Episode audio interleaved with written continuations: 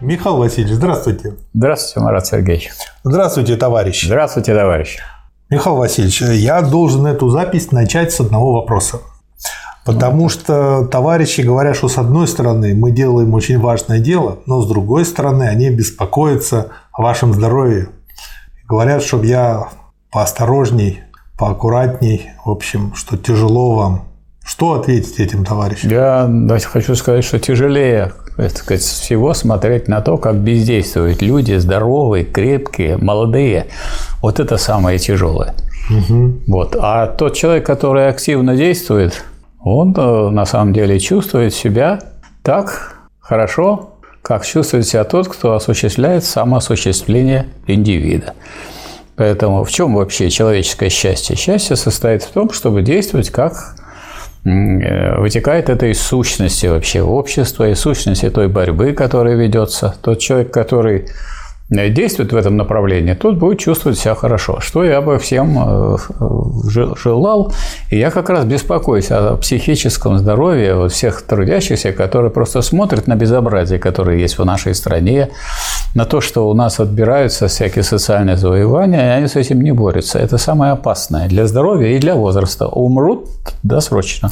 Михаил Васильевич, они могут вас неправильно понять. Они могут подумать, что бороться – это нужно пойти сейчас голосовать на выборах, выходить на демонстрации.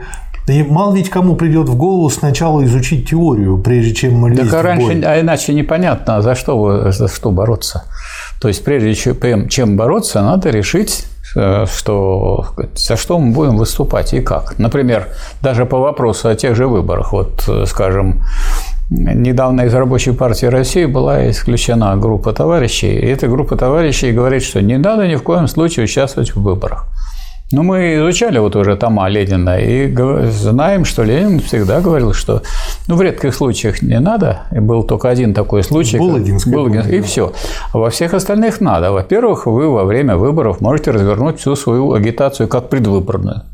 Угу. Пожалуйста, агитируйте. Вот, скажем, все положения Ленина и Сталина – это как раз такие положения, которые позволяют оценить, с чем какие депутаты выступают. Или над ними, или посмеяться, или пошутить или пригвоздить кого-то и так далее когда говорят, вот, дескать, коммунист Грудинин. Какой он коммунист? Михаил Васильевич, если я правильно понял, то когда вы говорите участвовать, вы имеете в виду не выдвигать сейчас своего кандидата, потому что пока партия еще невелика для ну, этого, да, совершенно а верно. использовать выборы для коммунистической агитации. Да, это во-первых. Во-вторых, угу.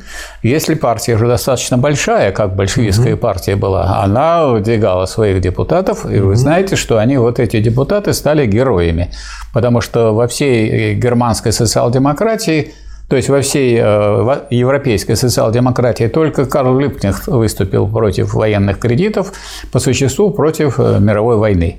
А все наши большевики-депутаты дружно выступили против военных кредитов, их дружно отправили в Сибирь, но они с высокой трибуны всегда вещали то, как как депутаты, э, то, что их э, невозможно было ограничить какими-то э, законами о том, что это нельзя говорить, то нельзя говорить, это нельзя печатать.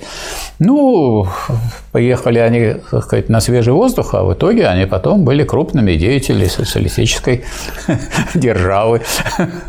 Так что это такая передовая трибуна, если они не скурились, конечно, если они не стали предателями, потому что если люди идут в Думу для того, чтобы решить свои личные дела, ну, как, например, сейчас можно решить, там 400 тысяч зарплата.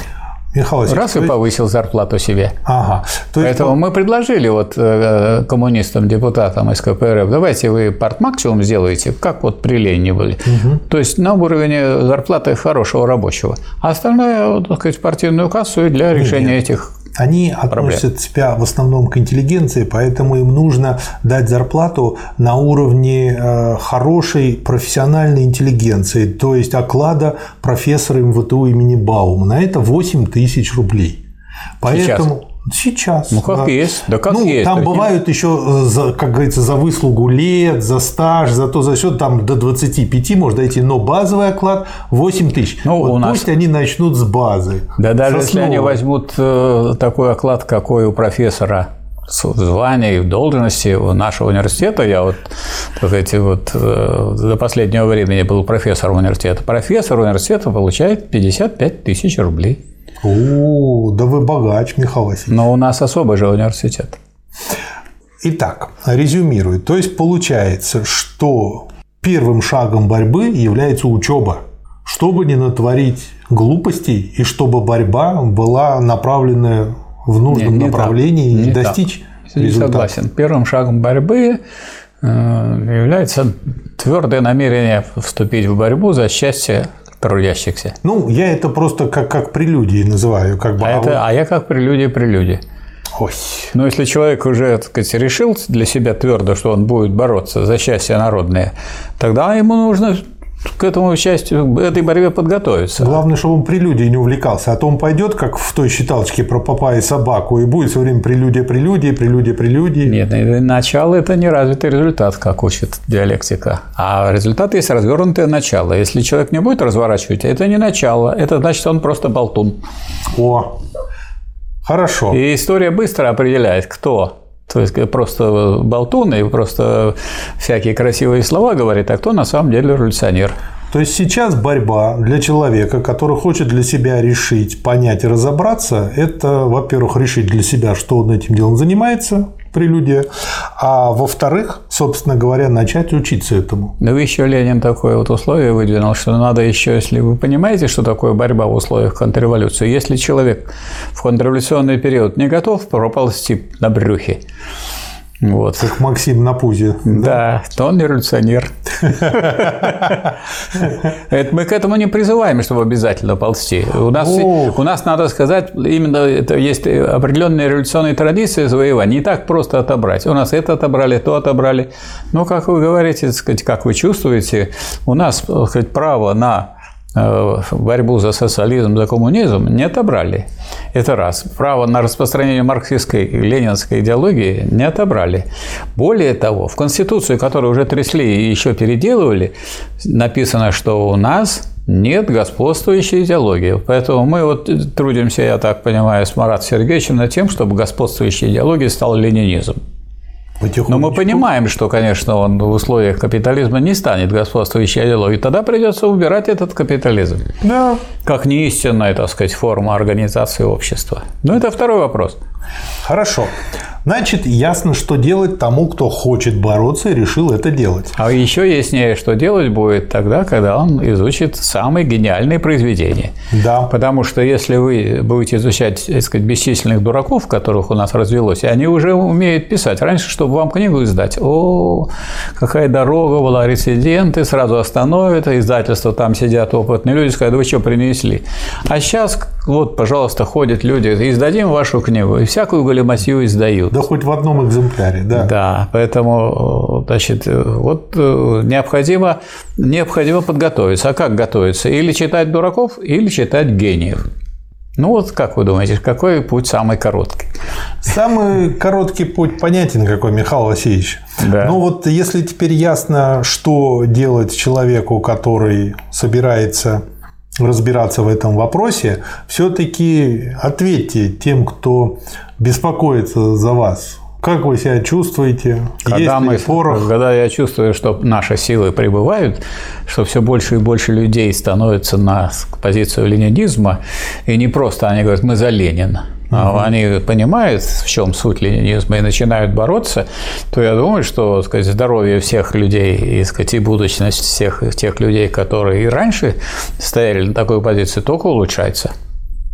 Отлично. Я, слава богу,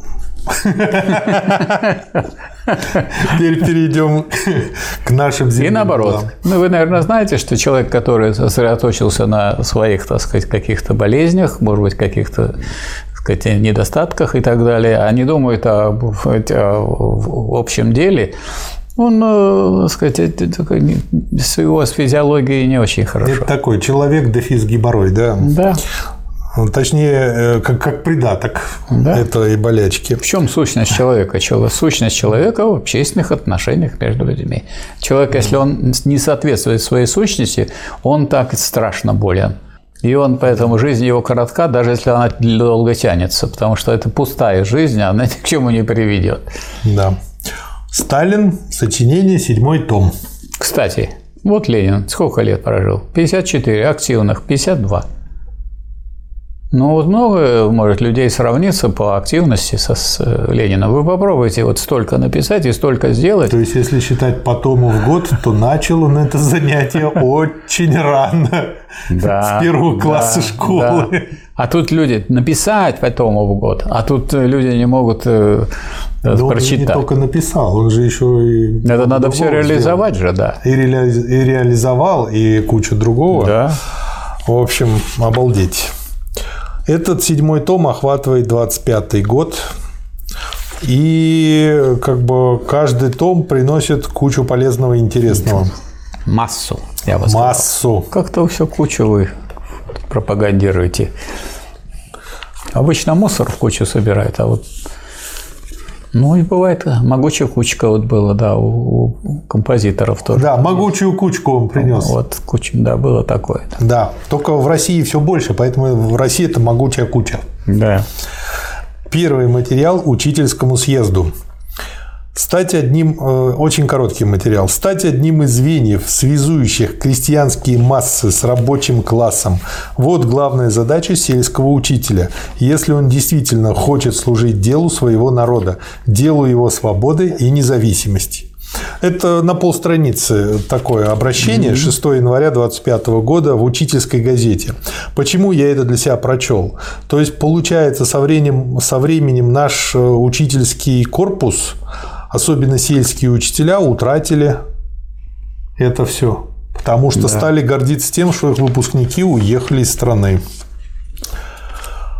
Следующий тоже небольшой материал. Э, Тут в начале их несколько таких, но они э, очень много интересных мыслей содержат, поэтому я их и процитирую. О задачах журнала «Красная молодежь». Журнал должен своей основной задачей поставить привлечение пролетарского беспартийного студенчества к работе советской власти и коммунистической партии. Этого журнал достигнет лишь тогда, когда он на деле станет настоящим советским студенческим журналом.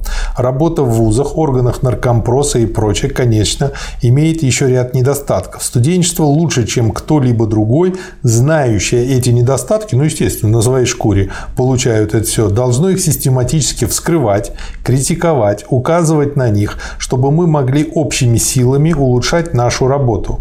Необходимо поэтому широкое привлечение к участию в журнале лучших людей из беспартийного пролетарского студенчества. Студенчество должно почувствовать, что это его родной журнал, помогающий им работать и развиваться. Незачем здесь дублировать другие журналы. Каждый печатный орган в нашем Союзе должен иметь свое определенное место в общей работе. Большое развитие должны получить отделы. Студенческая жизнь, литературный, наука и техника. Именно те отделы, где студенчество само может активно участвовать и проявлять себя. В отделе реформы высшей школы также необходимо наряду с преподавателями и профессурой привлекать студенчество к разработке отдельных вопросов, осуществляя лозунг «ближе к студенчеству». То есть, а почему я это все подчеркнул и выделил? А он на примере показывает, что такое истина и что такое конкретное. И показывает, что как раз-таки студенты, поскольку в этом варятся, испытывают все на своей шкуре, они знают слабые места и могут помочь и указать на них, что улучшить. И при этом будет не только улучшение самой системы, но они уже начнут нарабатывать опыт. Это говорит о том, жизни. что вот руководитель партии разговаривает со студентами так, как он должен разговаривать с теми, кто ведет сознательную, самостоятельную борьбу. И он не ликвидирует ее и не заменяет эту борьбу отдельной какой-то борьбой партии. Он как раз указывает на то, в чем могут студенты найти поле своего применения. Да. И прежде всего в тех вопросах, к которым они наиболее близки, и которые без них решить на самом деле невозможно. Да. Это как раз и есть лучший способ обучения. Речь на пленуме ЦК и ЦКК РКПБ 17 января 2025 года. Она небольшая, но тоже очень интересная. Вы знаете, товарищи, что дискуссия началась выступлением Троцкого его уроками октября. Уроки октября – это название его брошюры брошюры Троцкого. Партия ответила на выступление Троцкого двумя основными обвинениями. Первое. Троцкий пытается ревизовать ленизм. Второе. Троцкий пытается добиться коренного изменения партийного руководства. Троцкий ничего в свое оправдание не сказал по поводу этих обвинений со стороны партии ныне получено Центральным комитетом заявление Троцкого, заявление в ЦК от 15 января, где сказано, страница 7, а что он не выступал и не сказал ничего в свое оправдание, потому что не хотел углубить полемику и не хотел обострять вопросы. Я лично не верю. Во-первых, давно ли Троцкий уразумел, что его выступления против партии обостряют отношения? Во-вторых, если он действительно заботится о том, чтобы отношения в партии не ухудшались, почему он выпустил уроки октября, направленные против руководящего ядра партии и признанные ухудшить, обострить отношения? Вот почему эти объяснения Троцкого я считаю совершенно неубедительными. Ну, в общем, как сейчас очень многое напоминает из нынешней жизни.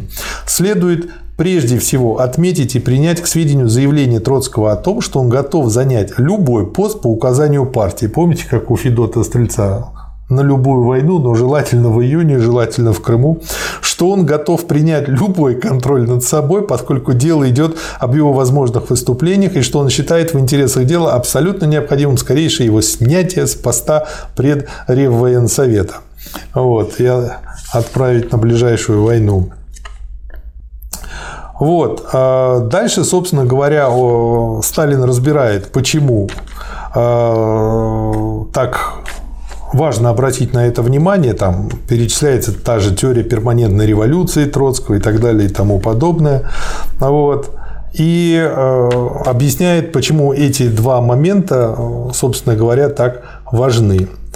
В целом, Заявление Троцкого представляет собой ввиду этого не объяснение в истинном смысле этого слова, а собрание дипломатических уверток и возобновление старых споров, уже разрешенных партией. То есть его предложения были обсуждены, продискутированы, разобраны, все нормально, все в порядке, диалектически все это было сделано. Но вот он опять возвращается к этому, как делают часто дипломаты. Но дипломатам приказывают, и они вынуждены вот так вертеться, как уж на сковородке. А зачем это делал Троцкий? В общем-то, вопрос. Это значит, что он ну, сказать, к этим замечаниям, к этой критике относился невнимательно да. и не принимал на свой счет. Да. И тем усугубил, так сказать, вот эти разногласия, и тем самым обозначил свой отход и дальнейший от генеральной линии ВКПБ. Да. Ну и чтобы не сложилось впечатление, что это мнение лично Сталина по поводу э, того, что сделал Троцкий. Как отозвались наши организации на выступление Троцкого? Вы знаете, что существует целый ряд резолюций местных организаций по этому вопросу. Они напечатаны в «Правде». Их можно было бы разбить на три категории. Одна категория этих резолюций требует исключения Троцкого из партии. Другая категория требует снятия Троцкого с Реввоенсовета и вывода из Политбюро. Третья категория резолюций, к которой принадлежит и последний проект резолюции, присланный сегодня в ЦК товарищами из Москвы, Ленинграда, Урала, Украины, требует снятия Троцкого с Реввоенсовета и условного оставления его в Политбюро. Центральному комитету ЦКК предстоит сделать выбор между этими резолюциями. Очень хорошо сказано. Угу. А, все мы знаем дымковскую игрушку. Знаете, да, ее, Михаил? Конечно. Вот, она очень известная. Вот. А оказывается, Дымковка прославилась, Дымовка еще и не только игрушкой. О Дымовке.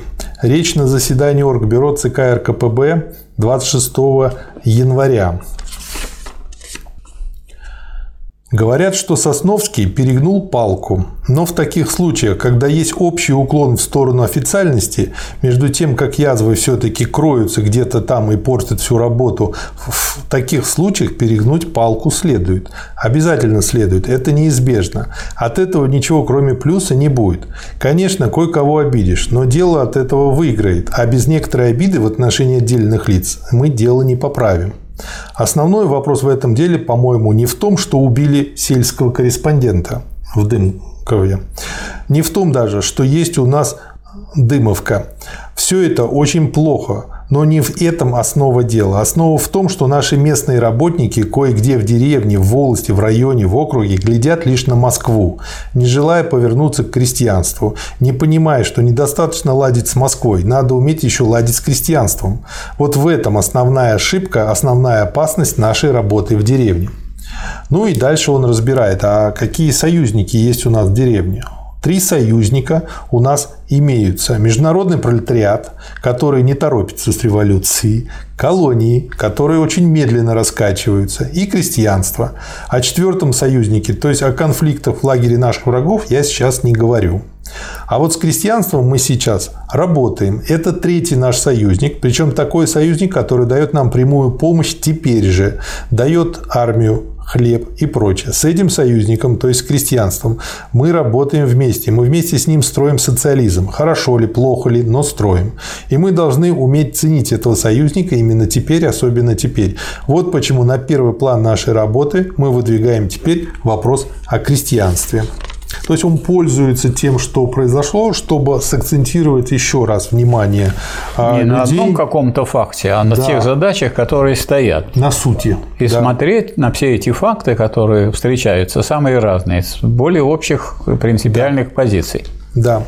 Одно из двух. Либо мы вместе с беспартийным крестьянством, вместе с нашими советскими партийными работниками на местах будем сами себя критиковать для того, чтобы улучшать нашу работу. Либо недовольство крестьян будет накапливаться и прорвется в виде восстаний. Ну, да. Ну, они тогда, кстати, и бывали. Да.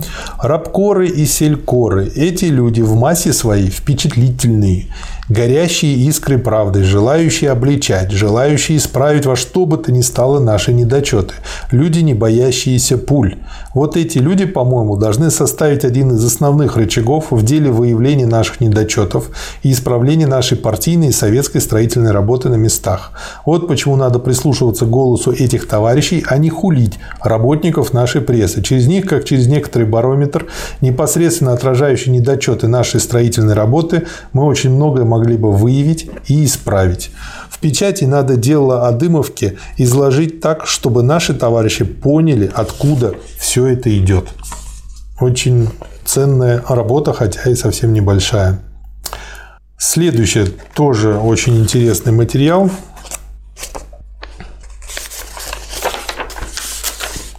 О перспективах КПГ и о большевизации.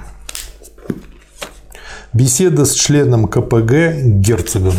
Герцог – это, наверное, его фамилия? Фамилия. Так. Членом ЦК Компартии Германии. Да. Некоторые... А то у нас КПГ есть в Греции сейчас. Да, ну да, до Греции тогда не дошло. Некоторые товарищи думают, что укрепить партию и большевизировать ее – это значит вышибить из партии всех инакомыслящих. Это, конечно, неверно. Разоблачить социал-демократию и не извести ее до роли ничтожного меньшинства в рабочем классе можно лишь в ходе повседневной работы за конкретные нужды рабочего класса. То есть сама деятельность, направленная на конкретные Пози- нужды. Позитивная деятельность да. является отрицанием неправильной позиции. И она постепенно перековывает людей. Да. Социал-демократию надо пригвождать к позорному столбу не на основе планетарных вопросов, а на основе повседневной работы и борьбы рабочего класса за улучшение его материального и политического положения. Причем вопросы о заработной плате, о рабочем дне, о жилищных условиях, о страховании, о налогах, о безработице, о дороговизне жизни и прочее должны играть серьезнейшую роль, если не решающую. Бить социал-демократов каждодневно на основе этих вопросов, скрывая их предательство. Такова вот, задача. Вот на фоне приближающихся выборов вот позиция, которую надо оценивать действия, да. позиции политических партий. Да.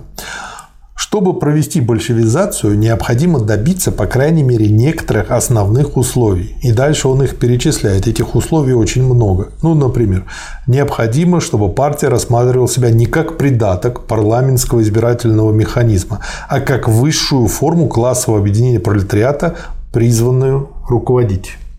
Второе. Необходимо, чтобы партия, особенно руководящие элементы, вполне владели революционной теорией что, в общем-то, для Европы всегда было проблемой. Необходимо, чтобы партия вырабатывала лозунги и директивы не на основе заученных формул и исторических параллелей, а в результате тщательного анализа конкретных условий революционного движения. Необходимо, чтобы партия проверяла правильность этих лозунгов и директив в огне революционной борьбы масс. Необходимо, чтобы вся работа партии была настроена на новый революционный лад. Необходимо, чтобы партия в своей работе умела сочетать высшую принципиальность, не смешивать с секстанством, с максимумом связи и контакта с массами, не смешивать с хвостизмом. Необходимо, чтобы партия умела сочетать в своей работе непримиримую революционность с максимумом гибкости и маневренности. Необходимо, чтобы партия не скрывала своих ошибок. Вот один из самых важных пунктов. Угу. Необходимо, чтобы партия умела отбирать в основную руководящую работу лучшие элементы передовых бойцов. Необходимо, чтобы партия систематически улучшала социальный состав. Необходимо, чтобы партия выработала железную пролетарскую дисциплину. Ну и, наконец, 12 пункт. Необходимо, чтобы партия систематически проверяла исполнение своих собственных решений. А то получится, как сейчас прямо. Да. Без этих и подобных им условий большевизация есть пустой звук. Обалденная статья ну, лезут из меня эти словечки. Вот. Ни, ни, как говорится, не могу от них избавиться. А 13 пункт избавиться от всяких э, неподобающих словечек. Ну, они подобающие, но они просто не всем нравятся. Ну, мне это они нравятся. Не, сам, не самые, не точно отражающие. Ну, должно же быть еще место для прогресса, Михаил Васильевич. А тут стану сразу идеальным. А тогда что делать? Ну, уже настало время. Ой. Седьмой том. Не, не просто седьмой. И за, за спиной 45, 45 томов плюс Ленина. Один, плюс один 46 да. и еще седьмой. Это, конечно, страшная да. сила, да. К международному положению и задачам компартий. Из ряда явлений, имеющих решающее значение в области международного положения, нужно отметить следующие основные факты. Вот у Сталина он сразу быка за рога, и сразу идет очень четкая структура. Первое. Несомненно, что капиталу удалось выкарабкаться из трясины послевоенного кризиса. Второе. Несомненно также, что в центре Европы, в Германии, уже закончился период революционного подъема. Таковы факты, имеющие... А сколько было разговоров со стороны так называемых революционеров, в том числе Бухарина и примкнувшим к ним. И Бухарина, надо ждать, и надо ждать все время той самой наступления революции в Германии. Она нас спасет и все за нас и решит. вот мы бы ждали бы там, мы бы ждали... чтобы остались по узу разбитого корыта. Да. Ни с чем. Ни с чем. Да. Таковы факты, имеющие положительное, слово положительное выделено значение для буржуазии, ибо они говорят о силе и успехах капитала в данный момент. Но Наряду с этими фактами существует еще ряд фактов, имеющих отрицательное значение для капитализма, то есть на чем нам надо сосредоточиться. Да. И такой первый факт. Рост противоречий между капиталистическими группами, рост ослабляющих и разлагающих сил, э, разлагающих капитализм. Борьба между Англией и Америкой, борьба между англо-американским блоком и Японией, борьба между Англией и Францией и, наконец, борьба между порабощенной Германией и господствующей Антантой. Ну, там они все время всегда борются. Да, Для них это естественное состояние. Потом это проявилось, в конце концов, да. в том, что где в борьбе Советского Союза подсоединились и Америка, и Великобритания. Да. А второй факт. Рост и укрепление национально-освободительного движения в Индии, в Китае, в Египте, в Индонезии, в Северной Африке. Третий фактор – борьба за единство профдвижения в Европе и кризис Амстердамского объединения. Четвертое – экономический рост Советского Союза, то есть уже СССР стал международным фактором. Никогда еще не интересовались так Россией рабочие Запада, как теперь. Почему? Потому что до сих пор до них доходят слухи о новом быте. Новый быт выделены два слова жирным текстом mm-hmm. советских рабочих в рабочем государстве, называемым Советским Союзом. И они хотели бы проверить достоверных, достоверность этих слухов. Несомненно, что это паломничество в Россию будет возрастать, то есть делегации различные приезжали. Вот почему уже одно существование советского государства представляет для империализма смертельную опасность. То есть всегда такие, значит, были вопиющие возгласы, ну что мы такого сделали, что они на нас так обозлились, видимо, мы какие-то неправильные, уверены, что они... Ну, это как про гадкого утенка. За что его другие гуси э, долбали все время. Вот почему не могут быть прочными никакие успехи империализма, пока существует на свете и развивается советское государство. Борьба этих противоположных тенденций, отрицательных и положительных, составляет основу и содержание современного международного положения. Вот вам и применение диалектики. Непосредственно да. борьба противоположных тенденций. Да. И э, составляет эта борьба основное содержание. То есть основное содержание эпохи не какие-то куски или части, или идеи, или практические шаги, а вот борьба противоположных тенденций. Если этой борьбы граждане не видят, они не могут ни одну тенденцию изложить не другую а тенденцию обрисовать, а тем более они не могут да. Э, обрисовать ход будущих событий, потому что этот ход зависит от соотношения сил и от деятельности борющихся сторон. Да, и отсюда он уже выводит задачи которые да. Э, стоят перед коммунистическими партиями. А мы должны, видимо, отстроить свою борьбу так, чтобы мы так сказать, попадали в ту струю, которая является прогрессивной. И да. тогда наши силы умножаются. И наоборот, если мы не находим точку приложения, то мы можем, так сказать, мотать все свои силы и ничего не добиться. Ну да, чтобы не было как у Змей Горыныча, который пел хором да. не в попад. А первая задача – использовать до дна все и всякие противоречия в лагере да. буржуазии. Вторая задача – наметить конкретные формы и способы а сближения. Ну, вот остановимся чуть-чуть угу. на этом. Что значит использовать противоречия? Некоторые возьмут и будут о них говорить. Использовать противоречия – это что сделать?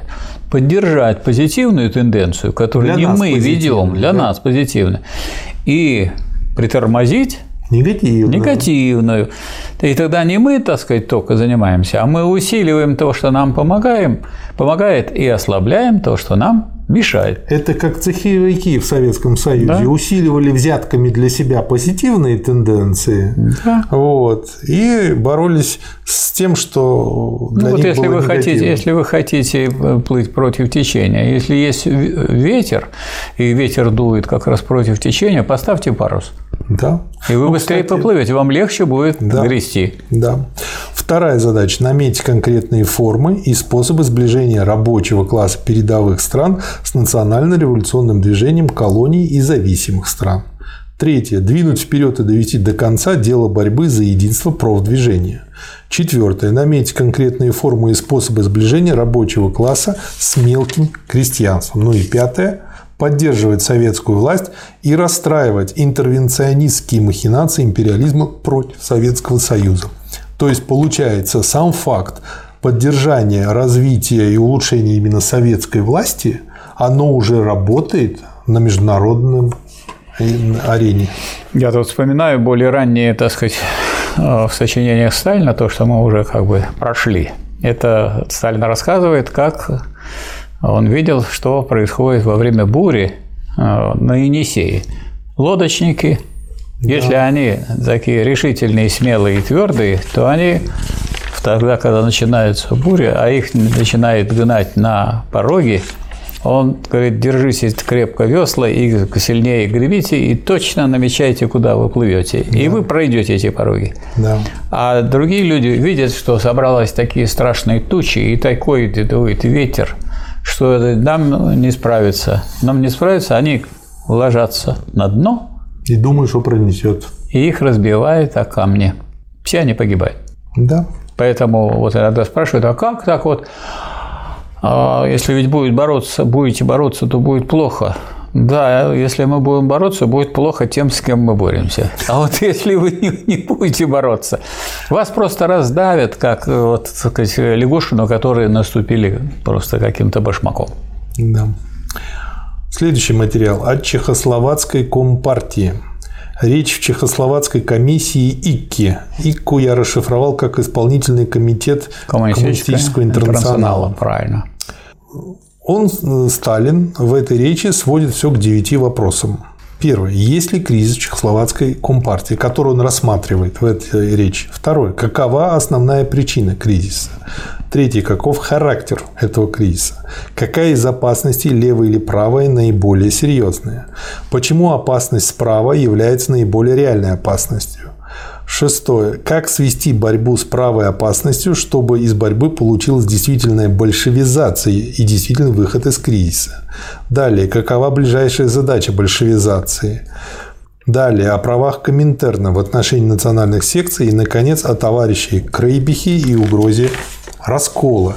То есть, почему я вот это вот здесь э, зачитал? Потому что вот эта структура, она очень показывает, как целостно он подходит к анализу и э, из чего она, потом получает и она, выводы. Она показывает, что э, люди видят то есть Сталин видит весь фронт борьбы да. рабочего, мирового рабочего класса Э, с мировой буржуазией. Поэтому для него ситуация в чехословацкой компартии – это не какая-то чуждая, так сказать, посторонняя э, ситуация. Это ситуация, которая, с которой связана деятельность и внутри. Потому что речь идет о том, что удержаться тем, кто начал революцию и строить социализм, можно только при поддержке рабочего класса и других стран. Но чтобы эта поддержка была, надо, чтобы партии, соответственно, действовали. А если партии сказать, не будут большевизироваться, а будут оставлять таких внутри себя да. группы, которые по существу сводят на нет деятельность этой партии, то есть держат э, ревизионистов, центристов и так далее, если они этой борьбы не ведут, и помочь они не могут. Поэтому надо рассматривать деятельность других компартий как очень важный фактор угу. существования и развития социализма в России и развития мировой революции. Вот да. этот взгляд тут заложен. А вот в связи с этим у меня есть тут да, вот один принципиальный добавьте. момент. Да. Это вот он тут в числе последних 67 пунктов. Да, страница. да, по поводу прав Коминтерна. Дескать, ну вот э, эти партии при этом же самостоятельные, правда? Они да. же сами образовались, они имеют свои съезды. Съезды являются высшими органами этих партий. Они, эти самые высшие органы, избирают центральные комитеты. Это все правильно, но это все равно надо рассматривать, все равно как э, единый фронт рабочего класса международного, и Коминтерн, как союз коммунистических партий, должен тоже заботиться о том, чтобы какой-нибудь э, фронт не проседал при этом. Вот поэтому э, Сталин пишет здесь, что касается прав Коминтерна его вмешательства в дела национальных партий, угу. страница 67 то я решительно не согласен с некоторыми из товарищей, высказывавшихся за сокращение этих прав. Угу. Хотят, чтобы Коминтерн превратился в надзвездную организацию. То есть есть звезды, там есть генеральные, олимпийский комитет. Генера, генеральные да. секретари, первые секретари, а, так сказать, Богема. есть, а есть, так сказать, Коминтерн, который иногда собирается, приветствует друг друга. Куршавели. Да, и в других хороших местах. Лучше в Греции, там очень хорошо, тепло. Они не хотят хотят, чтобы Коминтерн превратился в надзвездную организацию, бесстрастно смотрящую на происходящее в отдельных партиях и терпеливо регистрирующую события. И вот орган Коминтерна писал бы, вот там случилось то-то, а там угу. борьба пошла за то-то, а там, значит, наших побили, а там наши кого-то побили и так далее. Нет, товарищи, Коминтерн не может стать надзвездной организацией. Коминтерн есть боевая организация пролетариата – пролетариата, а не пролетариата какой-то страны.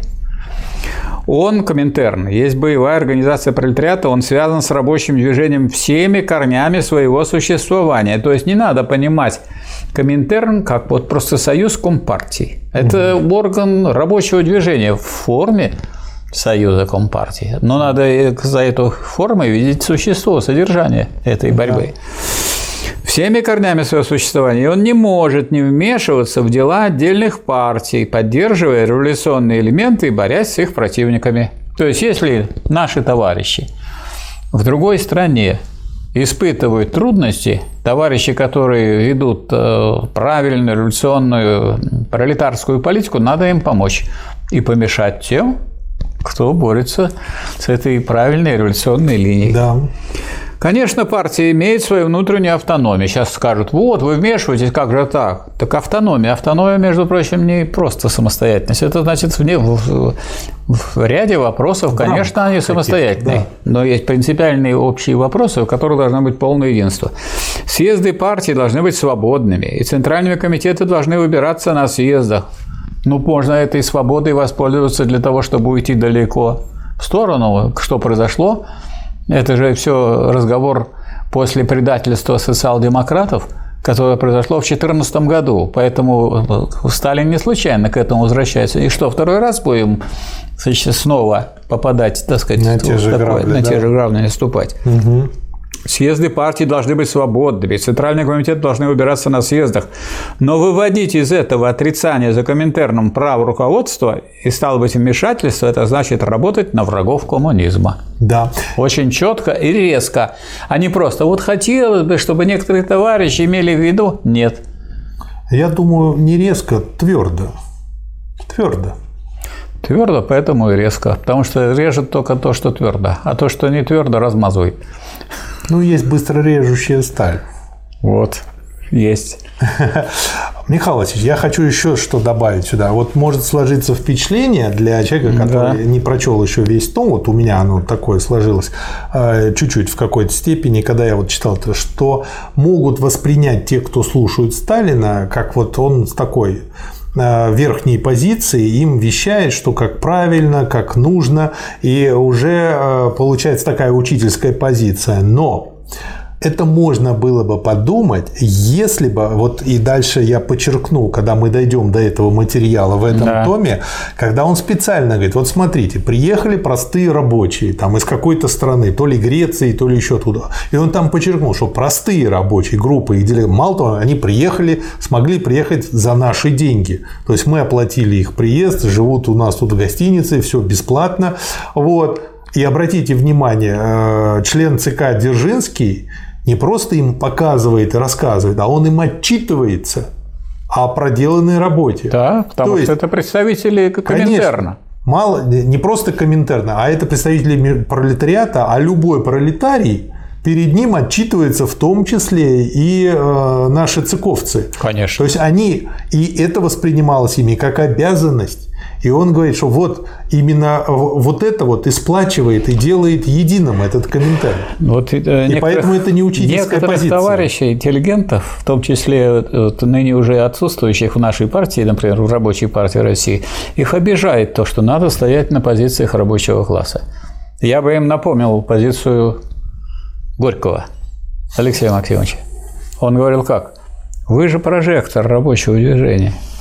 Как это у вас может? Вы же освещаете путь рабочего движения. Как может это вас обидеть?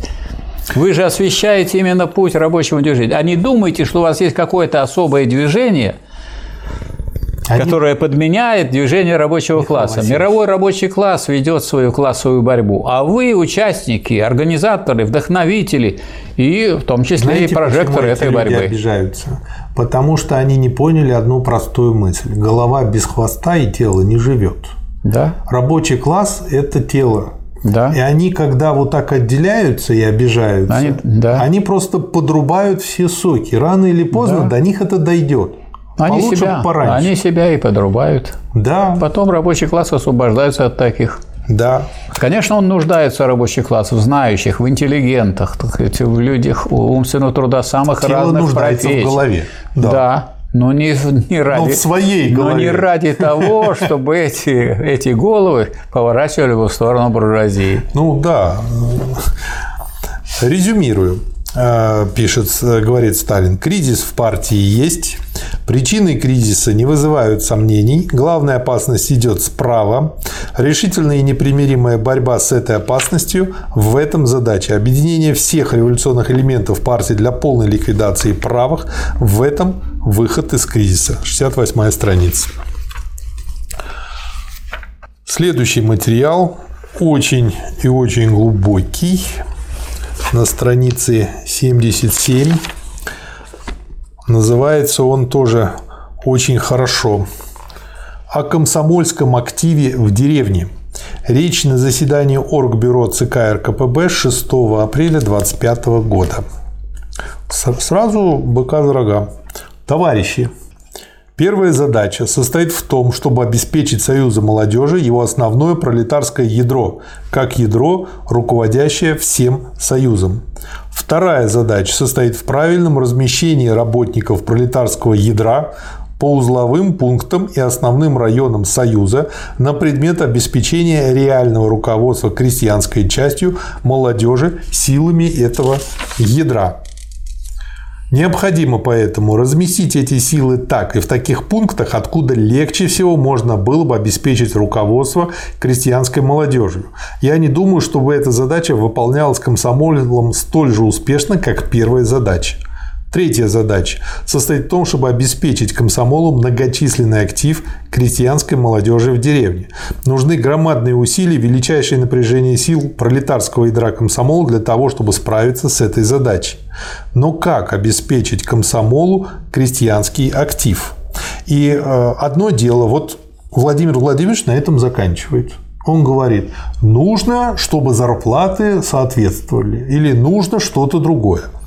Что отличает Иосифа Виссарионовича от Владимира Владимировича? Он дальше, через пару абзацев, предлагает вариант, что делать для того, чтобы вот это нужно стало реальностью? Так это вот самое сложное, самое трудное и творческое. Потому да. что творчество состоит не в констатации того, что есть. Да, негатив, земля круглая. Позитив и так далее, а в том, а в ответе на вопрос, что делать.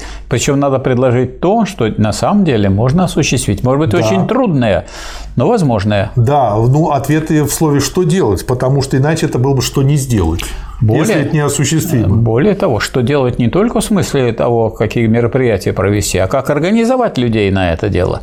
Да. И какую роль тут будет э, осуществлять партия, какую роль будет осуществлять комсомол, и где мы рассчитываем на инициативу снизу, а где мы рассчитываем на поддержку сверху и так далее. Да. И вот задача. Как воспитать этот многочисленный актив, как сделать его проводником пролетарской политики в деревне не на словах, а на деле – Наметить некоторые основные условия, необходимые для правильного подхода к этой задаче, вполне возможно и в маленькой речи. Ну вот имеется в виду в той, что вот он говорил. Что это за условия? Этих условий, по крайней мере, 8. Во-первых, необходимо, чтобы деревенский актив молодежи был снабжен популярными брошюрами, справочниками, разъясняющими декреты советской власти в пользу бедноты. Обратите внимание, э, сколько будет повторено слово «брошюра». Раз. Во-первых. Во-вторых, снабдить популярными брошюрами по элементарным основам агрономии. Для чего? Да потому что Главная селяне задача, люди конкретные. Конкретные, им надо же хлеб выращивать. И да? им нужно показывать, как социализм лучше в агрономии, чем капитализм. Иначе да? они не поверят. Крестьянин нередко относится к комсомольцу несерьезно, насмешливо. Происходит это потому, что крестьянин считает его оторванным от хозяйства невеждой, лодырем. Поэтому нужны эти брошюры, чтобы комсомольцы знали, о чем говорят. В-третьих, популярными брошюрами о сельскохозяйственном налоге, о местном бюджете, о финансовом состоянии страны. Как Этим рас... интересуются все крестьяне, да. все очень интересуются. Да. Как распределить налоги, чтобы бедняк не был обижен, а кулак не был освобожден от налоговых тягот. В-четвертых, популярными справочниками, ну вот справочники, а не брошюр слова, по вопросам советского строительства, оживления советов и вовлечения крестьянства в дело управления селом, волостью, районом, уездом. Да, слева будут лежать брошюры, а справа – справочники. Да. Единственный правый уклон, который полезен для левых. Да? В-пятых, популярными брошюрами о сельскохозяйственной кредитной и потребительской кооперации. Вот, э, товарищи, обратите внимание, какая громадная работа для представителей умственного труда.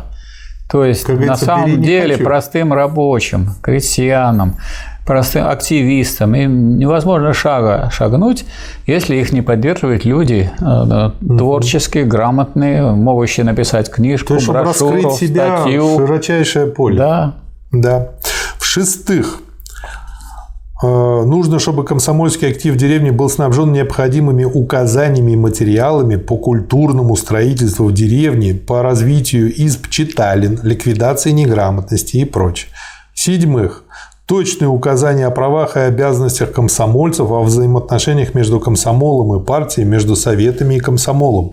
Восьмых, снабжен популярными брошюрами о Союзе рабочих и крестьян, о смысле и значении этого союза, о диктатуре пролетариата, об основах коммунизма, наконец, об истории Октябрьской революции, о том, как жили крестьяне раньше, при царе и помещике, как живут они теперь и как будут жить при условии укрепления смычки и насаждения социализма. Ну вот для кого это говорит э, Сталин? Прежде всего для себя – Да. Потому что вот он, как генеральный секретарь, должен э, повернуть, так сказать, всю партийную машину таким образом, чтобы вот это все было сделано. Потому что если не будет соответствующих партийных сказать, решений и указаний, если не будут назначены ответственные, если не будет э, за этим контроля, а если будет просто призыв к этому, и он прозвучит, вот, так сказать, как, знаете, голос вопиющий в пустыне, да. то ничего, ничего из этого не, не выйдет. А чем отличается вообще деятельность Сталина от горе руководителей? Что если сказано Сталину, будет сделано. Ну, сделано потому, что он, он говорит то, что можно и нужно сделать. И то, что он будет в том числе делать. Потому что, ясное дело, на ком он висят... первый, кто это Спрашивается, делает. на ком висят эти брошюры? Да. Они висят на генеральном секретаре, который сам по себе умеет писать, и который да. может определить, хорошая брошюра или плохая, и всякую халтурную брошюру не пропустит. Я думаю, вот это 8 пунктов можно считать раскрытием того, что Ленин э, называл учиться коммунизму. Да, Конечно. Ну или то, что в просторечии учиться, учиться, учиться. Да. Он, этот активист, должен уметь говорить с крестьянином языком коммуниста. Задача ЦК комсомол состоит в том, чтобы облегчить и контролировать проведение в жизнь этих условий облегчить и контролировать. Но да. не значит, что все это делает только Центральный комитет. Надо, чтобы это снизу росло, в том числе не, не только со стороны комсомольцев. Брошюры написать – это большая работа для интеллигенции. Это уже полдела. Да. да. Следующий очень э, хороший материал к итогам работ 14-й конференции РКПБ. Сейчас откроем. Доклад активу Московской организации РКПБ к итогам работ 14-й конференции РКПБ. Если обратиться к резолюциям, то разнообразные вопросы, затронутые в них, можно было бы свести к шести основным группам вопросов. Там первая, вторая и дальше он их перечисляет. Ну и мы сейчас подробно рассмотрим все шесть групп. Первая группа, заглавленная как «Международное положение». В Европе начался отлив революции, началось некоторое затишье. То, что называется у нас временной стабилизацией капитализма при одновременном росте хозяйственного развития и политической мощи Советского Союза. Если начался отлив революции в Европе, не значит ли это, что положение Ленина о новой эпохе, об эпохе мировой революции теряет тем самым смысл и силу? Не значит ли это, что тем самым отменена пролетарская революция на Западе? Нет, не значит. Эпоха мировой революции есть новый этап революции, целый стратегический период, охватывающий целый ряд лет, пожалуй, и ряд десятилетий. На протяжении этого периода могут и должны быть отливы и приливы революции. Вот я хотел бы на этом месте делать маленькую остановку. Угу. И по существу на эту тему есть только две работы Ленина, специально угу. этому посвященные. Это о лозунге Соединенных Штатов Европы Угу. И э, вторая работа – это военная программа пролетарской революции. Тот человек, который их прочтет, а мы это как бы уже проходили, да. когда э, речь шла о собрании сочинений Ленина, тот поймет, что э, мировая революция понимается не так, что вдруг объявят и все сразу делают революцию. Такого не бывает при империализме. И это цепь революции и контрреволюции, которая, эта цепь, так сказать, с одной стороны, увеличивает все время количество революций и по возможности уменьшает число контрреволюций. Но думать, что можно сказать, создавать или организовывать революции и не будет контрреволюции, это наивность. Такой гигантской силой обладает империализм, мировая буржуазия, чтобы она не душила контрреволюцию, это не может быть. Поэтому надо да. рассчитывать на то, чтобы через вот эту э, цепь революции и контрреволюции постепенно числилось число, увеличилось число революции. Как вот в итоге и получилось. А в итоге получилось, что сегодня у нас есть значит, э, революция э, в Китайской Народной Республике, успешно развивающаяся, и которая ставит задачу построения социализма. Это раз, там миллиард четыреста миллионов человек. У нас есть социалистический Вьетнам, который тоже строит социализм, социализм еще не построил. Вот там 100 миллионов. 100 миллионов, как вы понимаете, на мировой арене очень смотрятся. Есть э, социалистическая Корея, КНДР, в ней э, построен социализм. Там нет частной собственности никакой, только общественная собственность. Но есть проблемы, которые, говорится, мы на своем примере, и КНДР на своем примере понимает, что социализм – это не беспроблемное общество, это такое общество, в котором все э, противоречия решаются на пути развития тенденций к обобществлению, к усилению коммунистических тенденций и к борьбе с негативными э, мелкобуржуазными и буржуазными тенденциями. Это Куба, в которой вот так в такой резкостью Компартия сейчас не ставит вопрос о революционности, и поэтому они являются, так сказать, такой возможной легкой добычей для империалистов, которые тут рядом ну, просто смотрят на них, как бы слопать эту самую Кубу. Хотя и, так сказать, и этой Кубе нынешняя даже буржуазная Россия оказывает поддержку.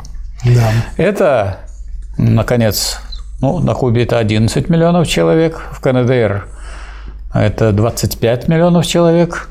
И, между прочим, КНДР при поддержке Китая и Советского Союза успешно вела войну с американцами. И американцы не могли выиграть, а Вьетнам вообще победил. Да. Соединенные Штаты Америки. И, наконец, Лаос. Революция, в котором была э, социалистическая в 1975 году. Там всего 6 миллионов человек живет, То но есть, это же все, все это время все... приливы и отливы. Да, но нет, получается, что через приливы и отливы постепенно увеличивается число социалистических да. стран. Вот что да. получается. Это и есть прогресс так сказать, мировой революции или мировой революционный процесс, а не так, что что-то ползущее, такой процесс. Ну, ну же не механизм. Да. О чем говорят эти колебания?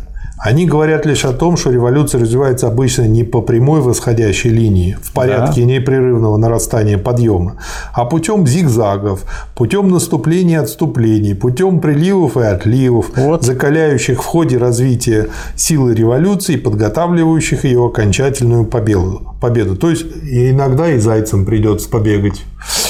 Нет, ну вот у нас в России произошла контрреволюция. Ну и что? И что? И что из этого следует? Из надо этого следует, готовить, что надо дальше Надо готовить, наготовить революцию. Слава новую, Богу, для новую. нас наконец сделано. У нас было три русских революции, а три – это мало. Где четвертая? Михаил Васильевич, люди не знали, чем заняться. Вот все 80-е годы не знали. Вот весь мой класс не знал, чем заняться. Куча балбесов. Теперь есть чем заняться. Да, готовьте четвертую русскую революцию.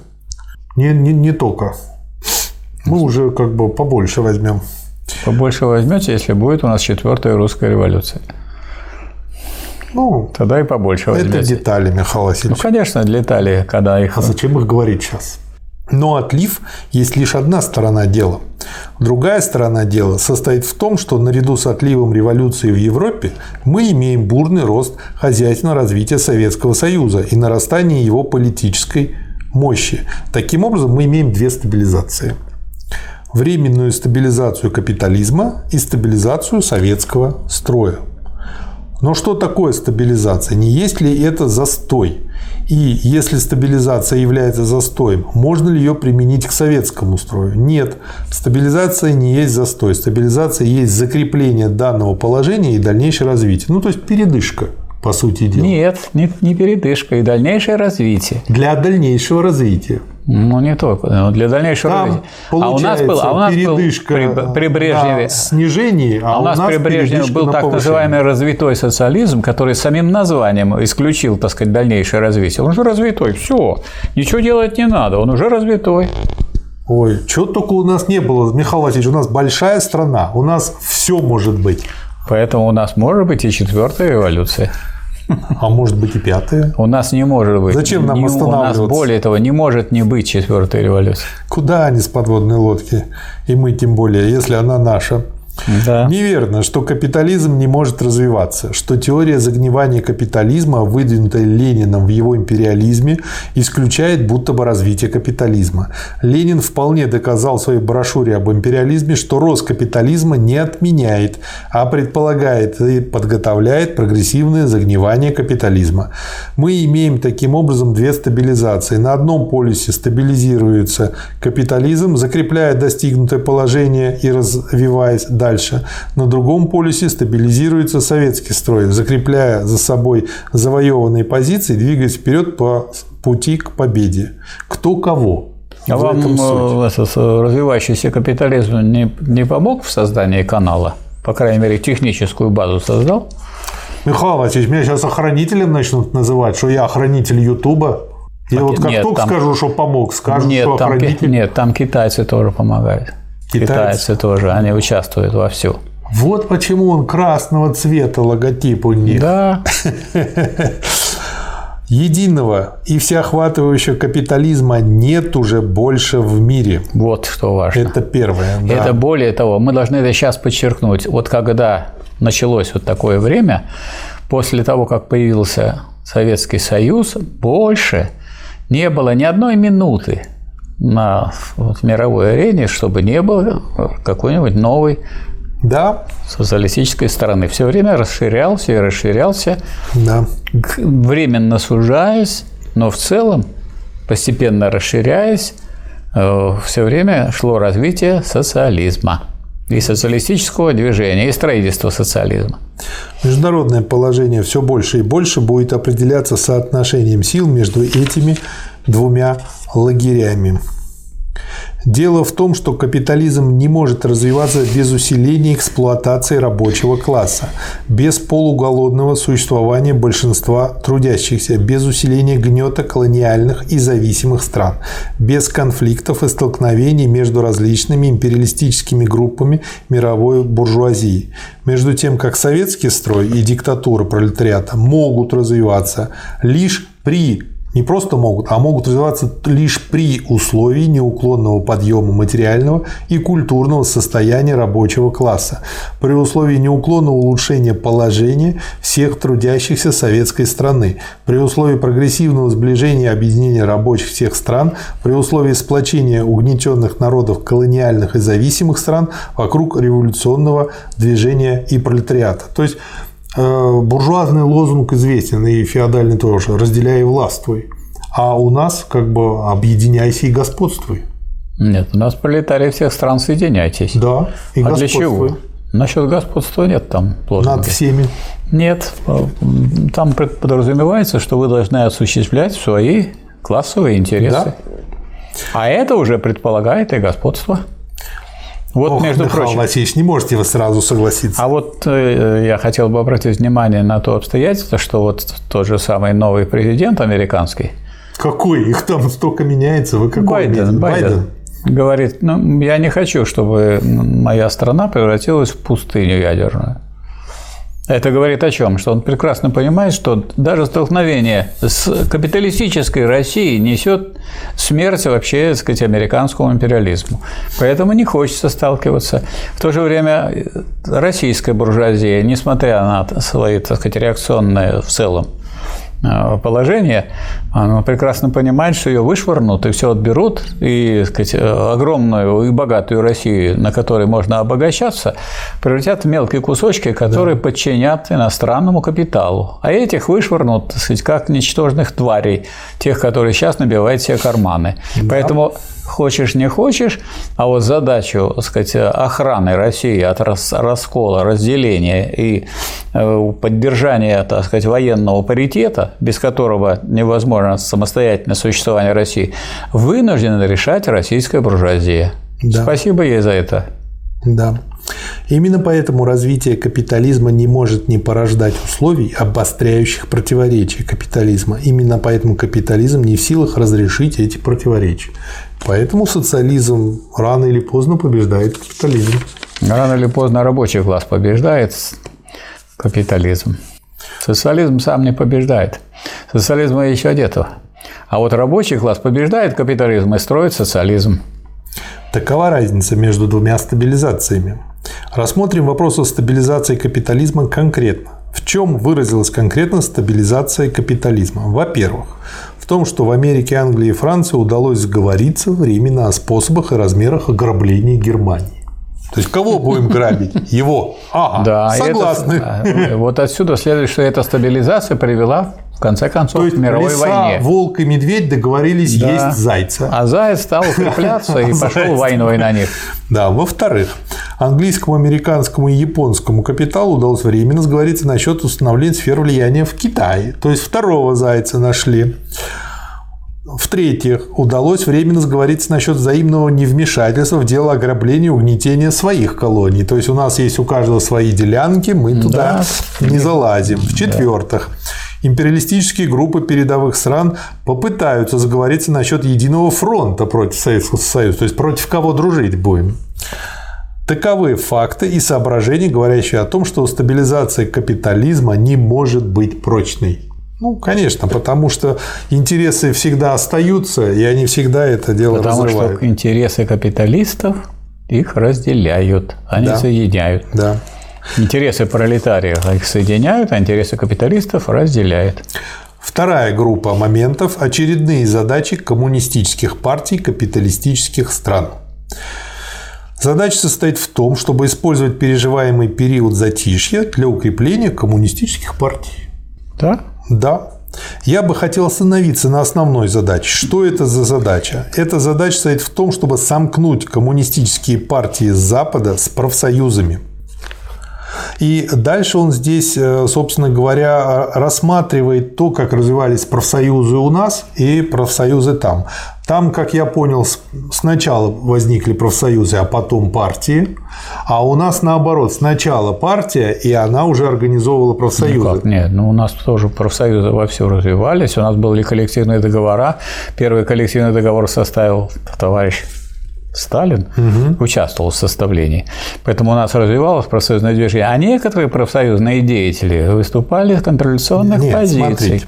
Профсоюзы появились у нас, я думаю, он имеет в виду Россию еще и царскую, после партии, вокруг партии рабочего класса. Профсоюзов не было еще у нас, когда партии и ее организации руководили уже не только политической, но и экономической борьбой. Он имеет в виду царизм. А, имеется в виду царизм, ну, конечно, да. при царе, при царизме. Вплоть да. до мелких и мельчайших да, забастовок. То есть, да. тот, некоторая отсталость России привела, дело, привела к тому, что уже партии появилась, а профсоюзы только-только начали. А там было наоборот. Поэтому профсоюзное движение у нас тесно было связано с да. партийным, с работой. И вот получается, партией, он да. и пишет, в этом и нюанс. У нас как бы э, партия как коренник, вот. А там, по сути дела, партия как престижная получилась. Да. И вот им нужно уйти от роли престижной.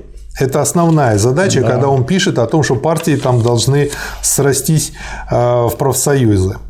Совершенно в другой обстановке развивались профсоюзы на западе Европы. Во-первых, они возникли и окрепли там задолго до появления партии рабочего класса. Ну, опять да, же, имеется задолго, в виду да. давно. Во-вторых, не профсоюзы развились там вокруг партии рабочего класса, а наоборот, сами партии рабочего класса вышли из профсоюзов. В-третьих, так как экономическая область борьбы самая близкая для рабочего класса уже была, так сказать, завоевана профсоюзами, то партиям пришлось заняться главным образом парламентской политической борьбой. Кстати, вот это может еще объяснять, почему они так в парламентаризм все время скатываются, что не могло не отразиться на характере их работы удельном их весе в глазах рабочего класса, там, ну и так далее. Ну вот яркий пример – либористская партия Великобритании. Да. Она же появилась как некий союз профсоюзов как партия, которая должна выражать позицию профсоюзов, но позиция профсоюзов оказалась буржуазной. Как только придут либористы к партии, они ну, что-то национализируют, угу. то есть передадут в общие руки капиталисту. Да. А как они потеряют, так сказать, тогда это вот то, что они сделали, то снова возвращается на круги своя и так далее. Да. И поэтому разницы большой между лейбористами и э, той партией, которая сейчас стоит у власти, нет. Да. Ну и дальше он из этого делает вывод, что если коммунистические партии, имеются в виду на Западе, хотят стать действительно массовой силой, способной двинуть вперед революцию, они должны сомкнуться с профсоюзами и опереться на них. А дальше он как раз пишет, что есть очень много в западных партий в том числе и в германской, э, мнений, что профсоюзы заражены там мещанством и так далее и тому подобное, и надо, да. наоборот, от них избавляться. Но при этом они как раз теряют один из основных приводов. У нас сейчас объявляют наши профсоюзы желтые, не будем с ними работать, займемся да. парламентской работой. Так желтые, это же профсоюз, это же не партия. И как вы оцениваете? Вы должны Они профсоюзы. Должны быть вообще разноцветные. Вы профсоюзы не можете оценивать по политической позиции, потому что они в буржуазном обществе и в буржуазном обществе обширные какие-то организации трудящихся в целом, так сказать, это, характеризуются это, буржуазной идеологией. Скажут то, что мы пересаживаем коммунистам только печень от коммунистов, да, да, от да. буржуев печень не берем. А если буржуй попал попал в аварию, есть готовая к пересадке У него буржуйская печень, она нам не подходит. Значит, э, какой здесь э, рецепт? Рецепт очень простой. Создавайте рабочие секции в профсоюзах.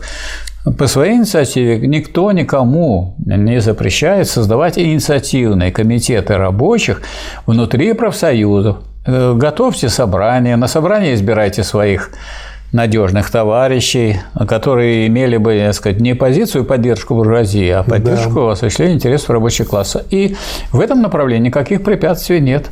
Да. Ну и резюмирует. Всегда здорово это получается. В чем сила социал-демократии на Западе? В том, что она опирается на профсоюзы. В чем слабость наших коммунистических партий на Западе? В том, что они еще не сомкнулись, а некоторые элементы да. этих коммунистических партий не хотят сомкнуться с профсоюзами. Да. Третий раздел. Очередные задачи коммунистических элементов колониальных и зависимых стран. Новое в этой области состоит в следующем. Во-первых, Усиление вывоза капитала из передовых стран в отсталые. Что-то мне это напоминает нынешнее.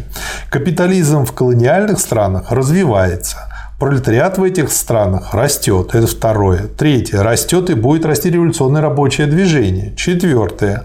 Нарастают и будут нарастать известные слои национальной буржуазии. Пятое. Ввиду всего того, этого освобождение этих стран от империализма может быть проведено лишь в борьбе с соглашательской национальной буржуазией, потому что она, раз усиливается, будет соглашательством заниматься. Следующий момент.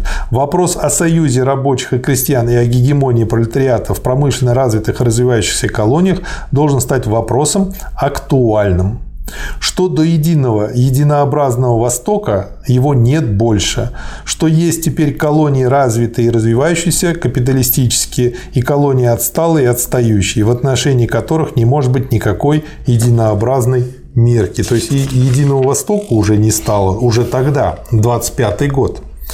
Наряду с революционными элементами национального движения из буржуазии нарождаются элементы соглашательские, реакционные, предпочитающие сделку с империализмом делу освобождения своей страны. Отсюда задача коммунистических элементов колониальных стран сомкнуться с революционными элементами буржуазии, прежде всего с крестьянством, против блока империализма и соглашательных элементов своей, в кавычках, буржуазии для того, чтобы довести, повести во главе с пролетариатом действительную революционную борьбу за освобождение от империализма. Вот у нас в хрущевско-брежневское время э, широко хождение, широкое хождение получило такая позиция, что вот есть так называемые страны социалистической ориентации. Ух.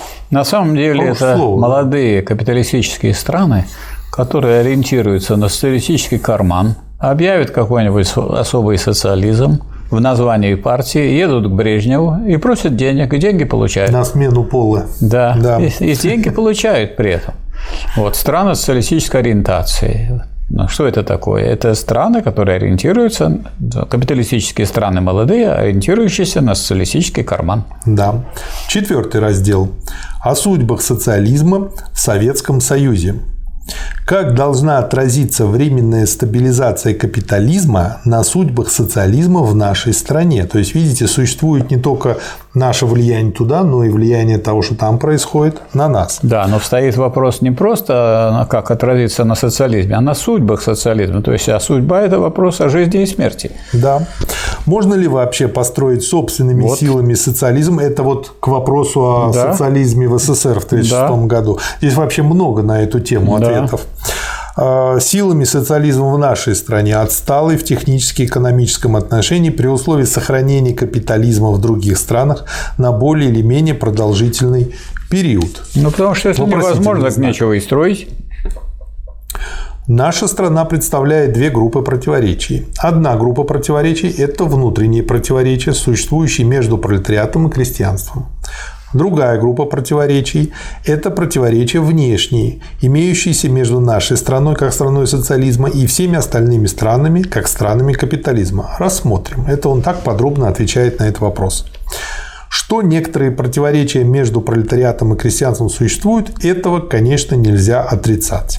Весь вопрос в том, можем ли мы своими собственными силами преодолеть эти противоречия, существующие между пролетариатом и крестьянством.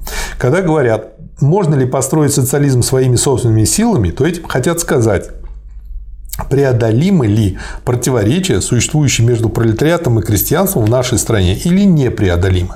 Ленинизм отвечает на этот вопрос положительно. Да, мы можем построить социализм, и мы его будем строить вместе. Именно вот, кстати, по этой причине Ленин всегда говорил о строительстве вместе с крестьянством. Да. Под руководством рабочего класса.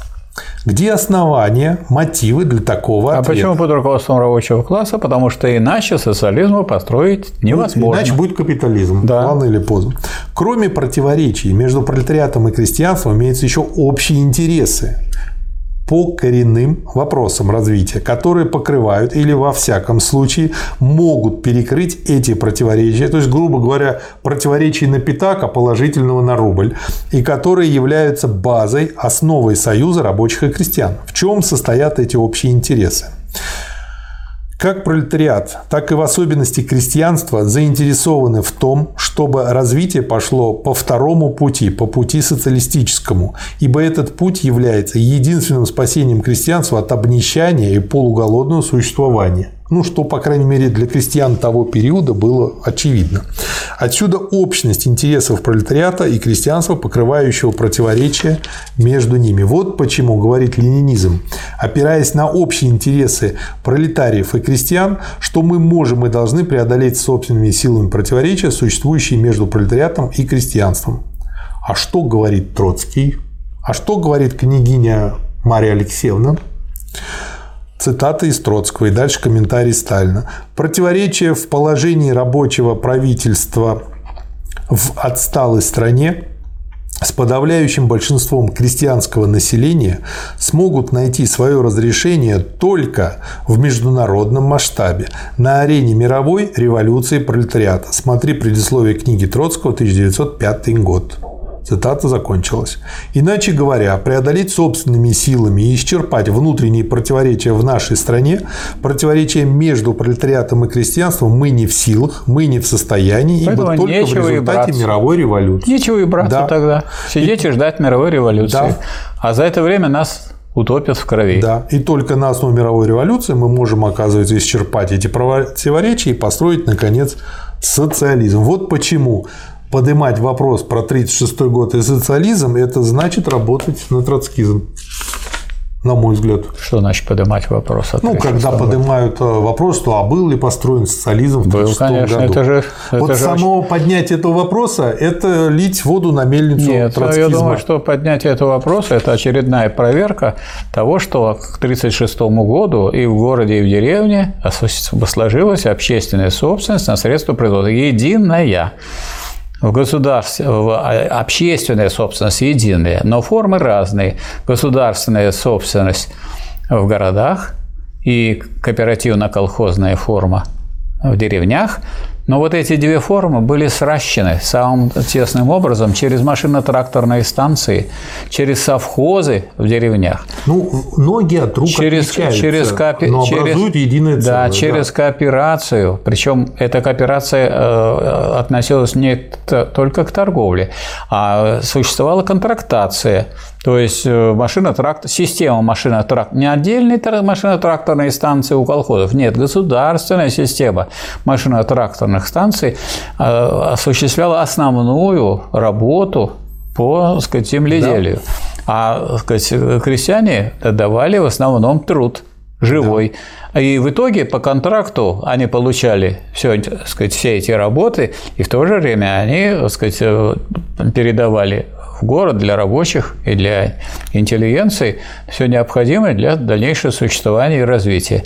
Поэтому у нас получилась единая общественная собственность в двух формах – государственном государственной и кооперативно-колхозной. Да. Что и требовалось доказать, потому Да. что единая собственность означает что? Коммунизм. То есть мы, у нас был построен не социализм, как говорят, а, строго говоря, построен коммунизм. В какой фазе? В первой. фазе, вот и все. Михаил Васильевич, ну 35 раз поднимание этого вопроса, это, знаете, как в анекдоте. А, Сосед пришел к Муле на средину и принес курицу. И говорит, давай ты, твоя жена лапшу сварит из него, посидим, поедим. Как бы от нас курица, от тебя готовка, овощи и прочее. Ну, Сделали, сварили, съели. На следующий день сосед опять приходит И говорит, слушай, давай еще раз поедим суп из моей курицы. Тот про себя подумал, ну мы же ее вчера все съели-то с этим супом. Ну, как-то неудобно отказывать. Может, человек подумать, что что-то зажали, там еще что-то такое. Взяли, зарезали свою курицу, сделали новый суп, съели. А тот наглый приходит на третий день, говорит, давай еще раз поедим мою курицу.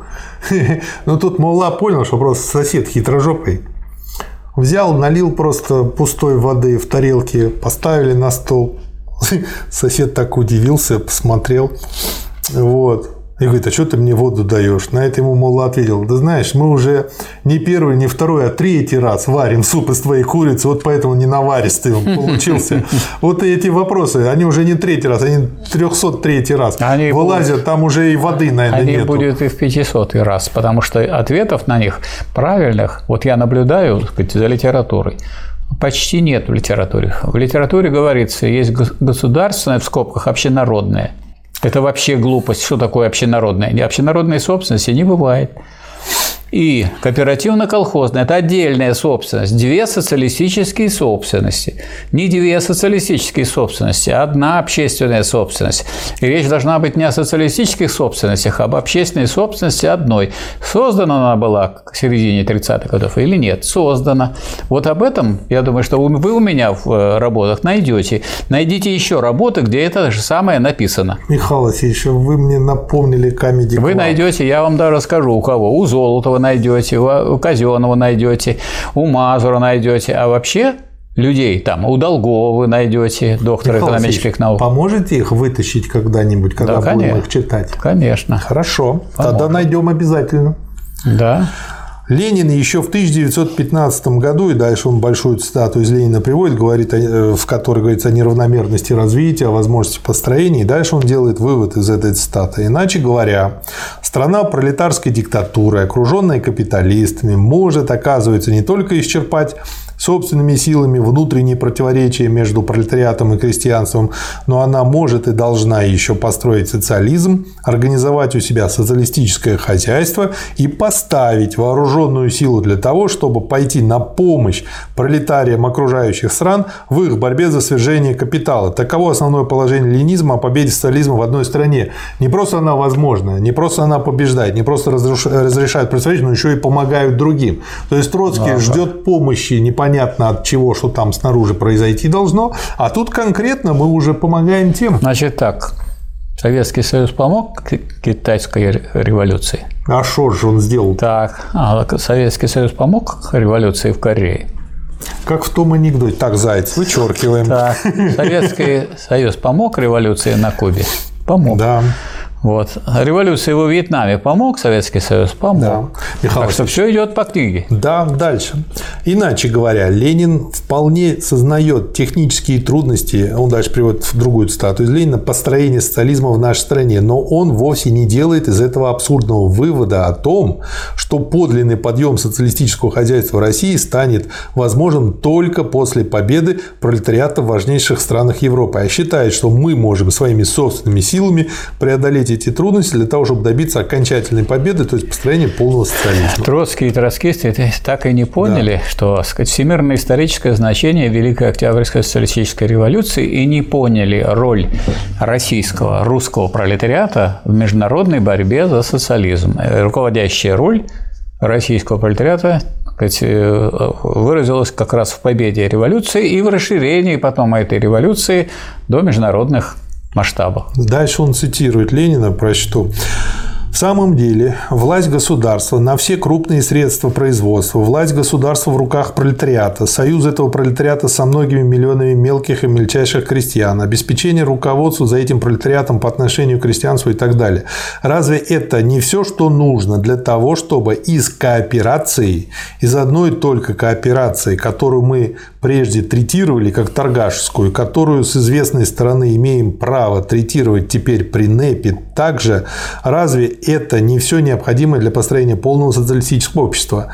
Это еще не построение социалистического общества, но это все необходимое и достаточное для этого построения. А что такое кооперация? Кооперация. Совместная операция. Ко – это такая форма труда, когда много лиц планомерно работают в одном или связанных между собой процессах производства. Поэтому кооперация – это прямо так сказать, раскрытие тезиса о том, что собой представляет вообще социалистическая организация труда. Да. Только в городах она э, выражается в э, индустриальной э, деятельности, в промышленной деятельности, а в деревнях в виде кооперативной деятельности, а кооперация не только между крестьянами, а кооперация между крестьянами и рабочими – вот когда это, когда это всеобщая кооперация угу. или смычка, раз они сомкнулись, значит, есть единая, э, единая кооперация. Или, можете считать, единая капиталистическая монополия,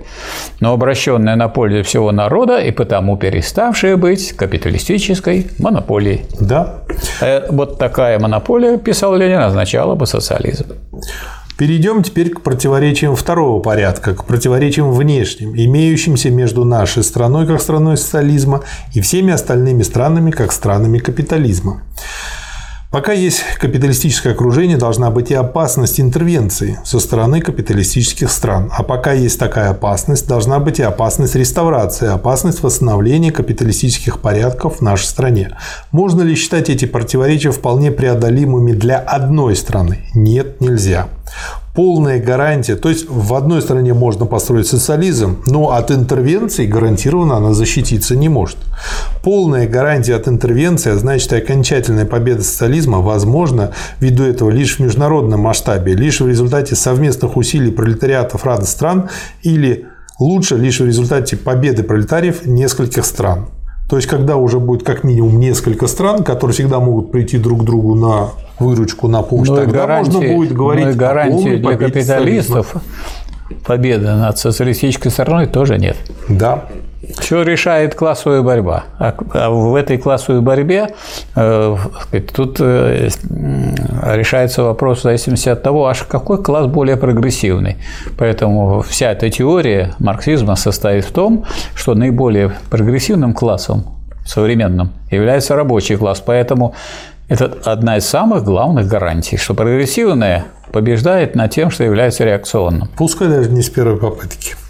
Так обстоит дело с противоречиями второго порядка. Кто смешивает первую группу противоречий, совершенно преодолимых усилиями одной страны, со второй, вот это я часто наблюдаю группы противоречий, требующих для своего разрешения усилий пролетариев нескольких стран, тот допускает грубейшую ошибку против ленинизма. Тот либо путаник, либо неисправимый оппортунист. Следующий раздел – политика партии в деревне. Пятая группа вопросов. Буржуазная пресса скачет и играет, уверяя всех и вся, что открытая критика наших собственных недочетов является признаком слабости советской власти. А у нас как раз таки другой взгляд. Самокритика есть признак силы, а не слабости партии. Но это логично. Вот э, когда стали все скрывать, когда что-то происходит, и стали э, Москва и центральные города наполняться слухами, что там творится, вот это стало Поэтому признаком я слабости. Для себя выделил на 122 странице угу. следующее положение, что партия, скрывающая правду от народа, тире, клика обманщиков. Да. Вот позиция Сталина.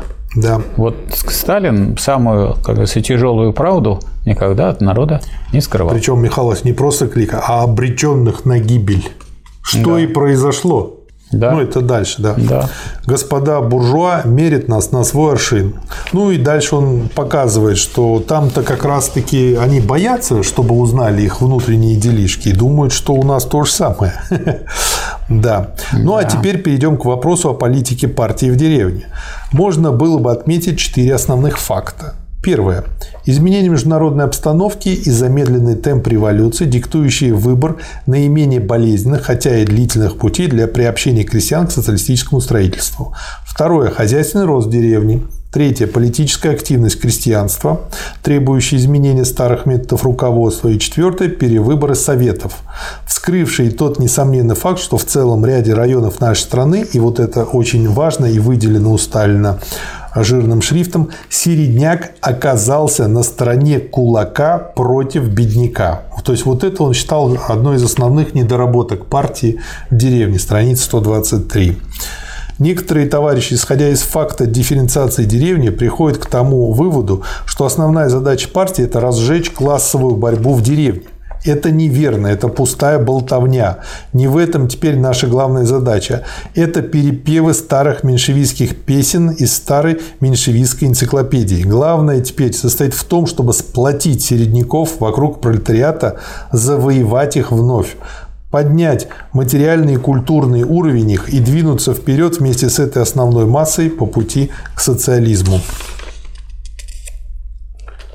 В связи с этим перед нами стоят две основные задачи в деревне. Во-первых, надо добиться того, чтобы крестьянское хозяйство было включено в общую систему советского народного хозяйственного развития. Вот. Вот, да, я тоже хотел сказать вот. Единый план должен быть развития Через народа. что? Вот опять же, вот что отличает от Владимира Владимировича? Вот он сказал, что это надо. А как? Ответ он дает через кооперацию. Про нее отдельно много было все расписано Да? и А говорится. под кооперацией буквальный перевод кооперация – это совместное действие. Да. А какая? А какие совместные? Ну, планомерно. Если вы хотите всю страну сделать кооперацией, значит, вам надо всю страну э, Вот сделать нужен. планомерно. Вторая задача состоит в том, чтобы постепенно, но неуклонно проводить линию ликвидации старых методов администрирования и руководства в деревне, линию оживления советов, линию превращения советов в настоящие выборные органы, линию насаждения в деревне начала советской демократии. Мы должны идти этим путем осторожно и не торопясь, создавая в ходе работы вокруг партии многочисленный актив из беспартийного крестьянства. Переделать наш государственный аппарат, связать его с народными массами, сделать его здоровым и честным, простым и дешевым, для того, чтобы создать условия, облегчающие постепенный переход от общества с диктатуры пролетариата в общество коммунистическое. Необходимо, чтобы коммунисты в деревне отказались от уродливых форм администрирования. Нельзя выезжать на одних лишь распоряжениях в отношениях крестьян. Значит, я вот э, одного замечания сделал в связи с неточностью, которую здесь Сталин допустил. Переделать э, общество с диктатурой пролетариата в общество коммунистическое. Дело в том, что коммунизм, как известно, имеет две фазы. На первой ступени классы еще полностью не уничтожены, и диктатура пролетариата необходима. Поэтому э, для того, чтобы переделать общество коммунистическое, нужно диктатуру пролетариата укреплять и осуществлять. Более того, когда диктатура пролетариата будет укрепляться, осуществляться, коммунизм в первой фазе будет развиваться, развиваться, развиваться, классы будут уничтожаться, и когда полностью будут уничтожены, Тогда уже будет не из диктатуры пролетариата, а просто государства не будет, потому что коммунистическое общество во второй фазе не предполагает какого бы то ни было государства. Поэтому пока социализм – государство, диктатура пролетариата. В связи с этим я хочу отметить ну, вот э, такой факт, забегая немножко вперед, что в 1936 году, когда было написано в Конституции «Государство рабочих крестьян», Сталин посчитал необходимым и объявили, что социализм построен. Необходимым сказать, что это государство, это форма диктатуры пролетариата. То есть сущность любого государства при социализме – это диктатура пролетариата. И наоборот, как только сущность становится другой, под маской, например, общенародности, тогда разрушается государство, и движение идет вспять от социализма к капитализму. Я думаю, что Сталин-то ошибку здесь не совершил, но вот то, что вы прокомментировали, это как раз-таки защищает от неверного понимания того, что он сказал. Да, Необходимо, чтобы коммунисты в деревне отказались от уродливых форм администрирования. Нельзя выезжать на одних лишь распоряжениях в отношениях к крестьянству. Надо научиться терпеливо разъяснять. А, Тут э, как бы он дальше описывает работу Да. некоторых предвиков. Я для себя подумал, это, наверное, председатели волостных исполкомов. исполнительных комитетов, Ага, да. предиков. предв, предвики. Предвики. волосных исполнительных комитетов. Ужас. Ра- та- Такой, а особенно наркомпочтель мне очень понравился. А зам- замком по морде, это Ну, знаете, это- это такое? шедевр, да. Это заместитель комиссара по морским делам. Да. Вот на Кировском заводе, это вот тогда была такая мода на сокращение. На Кировском заводе я знал одного товарища, его звали Велорик Петров. Велорик знаете, что такое? Давайте расшифруем. Владимир Ильич Ленин, организатор рабочих и крестьян. О, Я это запомнил, потому что у меня родной дядя, родной дядя имел имя Ким, Коммунистический интернационал молодежи. Ну, ему повезло. Ким У меня, Михалыч Дрожжин. у меня тетя, ее звали электрификация мира, но в паспорте было Ну вот. написано Эльмира. Ей повезло то, что вот такое нашли совпадение. Но я думаю, родители специально подыскали вот так вот. Недавно Да. секретарь одной из волосных ячеек на вопрос представителя губкома об отсутствии газет в волости, оказывается, ответил, а зачем нам газеты? Зачем Без газет газеты? спокойнее и лучше, а то еще прочтут мужики и пойдут всякие расспросы, и потом не оберешься возни с ними. И этот секретарь называется коммунистом. Едва ли нужно доказывать, что это не коммунист, а одно несчастье. Дело в том, что руководить иначе без возни никак нельзя, а без газет тем более. Эту простую истину надо понять и усвоить, если мы хотим удержать за партией советской власти руководство в деревне. Чтобы руководить нынче, надо уметь хозяйничать, надо знать и понимать хозяйство. Поэтому руководить может тот, кто понимает толк в хозяйстве. По-старому теперь руководить нельзя, ибо политическая активность крестьянства поднялась. И нужно, чтобы эта активность вылилась в форму советскую, чтобы она шла через советы, а не помимо советов. Руководит тот, кто оживляет советы и создает крестьянский актив вокруг партии в деревне. Руководит тот, кто насаждает в деревне кооперативную общественность. Шестой э, раздел, шестая группа об металлопромышленности вопросов. Наши хозяйственные планы стали отставать от действительного развития нашего хозяйства. Вот мы сейчас живем в эпоху, когда наше хозяйственное развитие не поспевает за нашими планами, а люди тогда жили, когда хозяйственное развитие опережало хозяйственные планы. Вы знаете, что в продолжении полугода мы должны были менять наш государственный бюджет трижды ввиду быстрого роста доходных статей нашего бюджета. Почему я для себя это подчеркнул, Михаил Васильевич? Смотрите, Да. за полгода они умудрились трижды поменять бюджет. То есть, грубо говоря, каждые два месяца. А это означает, какая оперативность получения статистической информации без всяких компьютеров. Да? Какая оперативность обработки всего этого, какая оперативность принятия решения.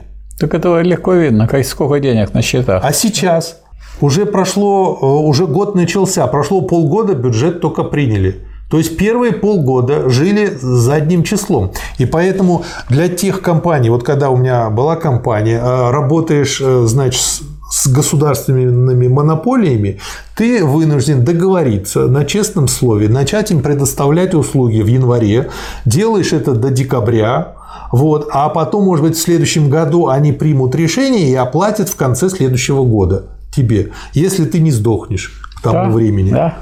Да. Так что вот как люди работали. Соки хозяйственной жизни нашей страны прут вверх с неудержимой силой, опрокидывая все и всякие научные планы наших финансовых специалистов. Это были годы тоталитаризма и культа личности. Нет, начало тоталитаризма и культа личности. А ведь тотал – это целое, то есть о целом думали, а не о кусках отдельных, и не о том, чтобы эти куски оторвать и положить к себе в О карман. кролике, а не о крольчатине, да. И дальше он приводит пример, что был 191 миллионов рублей военных рублей металлическое производство, а получится в этом году 360-370. То есть и планы менялись. Сначала запланировали 273, потом 317, потом 350, а теперь говорят, будет 360-370 Да, миллионов. ничего, после экономической реформы Да. 1965 года тоже была корректировка планов вниз, вниз, вниз. Да. То есть он делает вывод, что мы вышли на широкую дорогу, э, дорогу развития.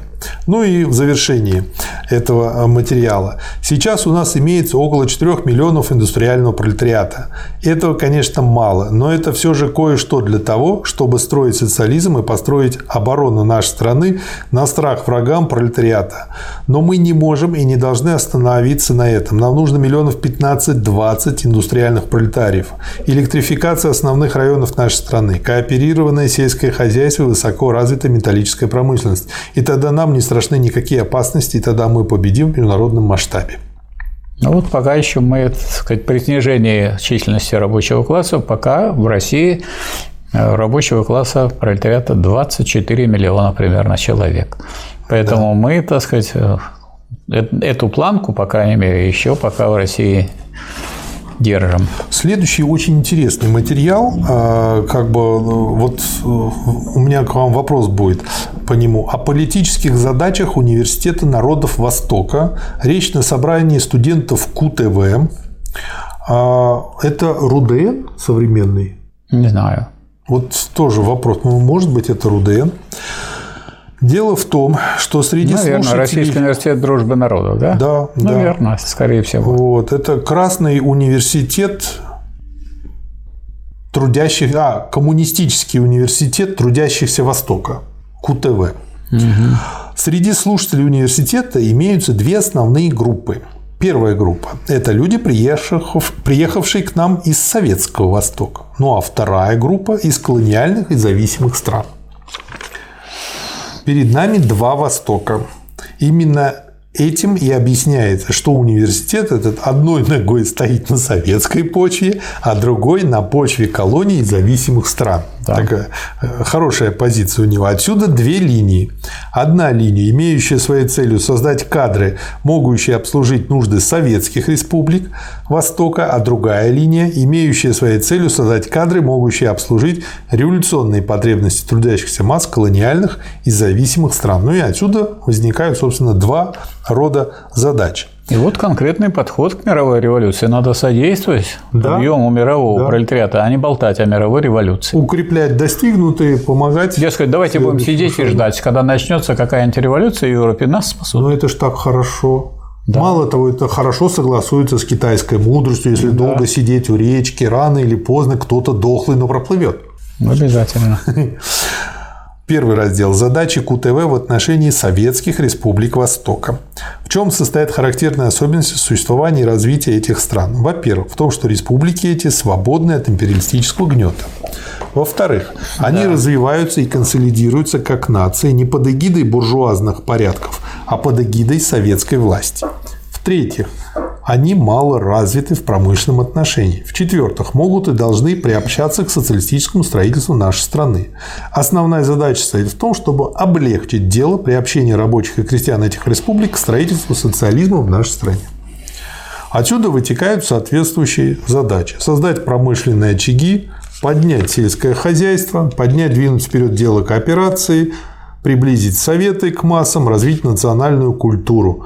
Выполнить эти задачи – это именно и значит облегчить дело социалистического строительства в советских республиках Востока. Дальше он здесь говорит о том, э, как происходило размежевание в Туркестане, когда выделялись республики, показывает, чем это отличается от того, что значит принято, так сказать, на развитом Западе.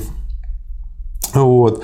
Дальше он, значит, э, немножко прошелся по интересному моменту. Толкуют, например, Каутский, о создании единого общечеловеческого языка с отмиранием всех остальных языков в период социализма единого всеохватывающего языка. Опыт, во всяком случае, говорит не за, а против такой теории.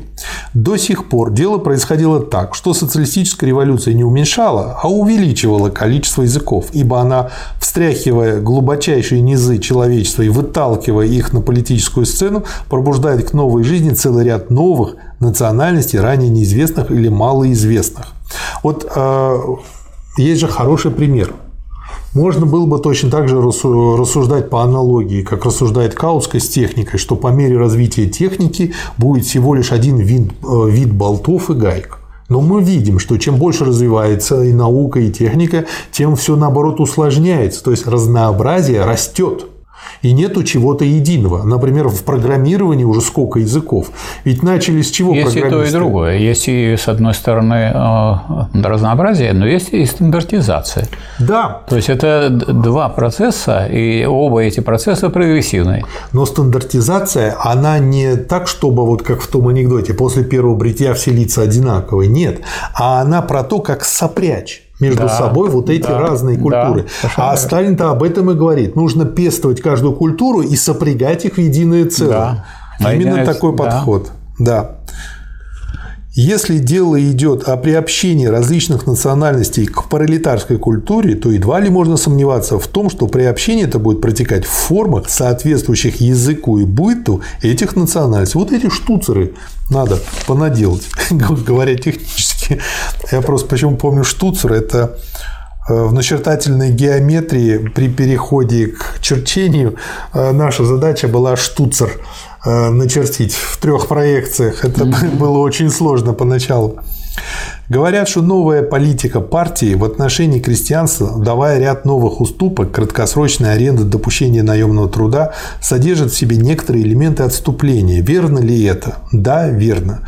Но это такие элементы отступления, которые допускаются нами при сохранении громадного перевеса сил на стороне партии и советской власти. И именно поэтому некоторые новые уступки крестьянству, допущенные партией, должны и будут не затруднить, а облегчить в данный момент дело приобщения крестьянства к социалистическому строительству. Дальше он из этого выводит, опять же, задачи университетов народов Восток, трудящихся Востоков. Необходимо при этом иметь в виду наличие двух уклонов в практике активных работников Советского Востока, борьба с которыми в стенах этого университета необходима для того, чтобы воспитать действительные кадры и действительных революционеров для Советского Востока. Как бы две крайности.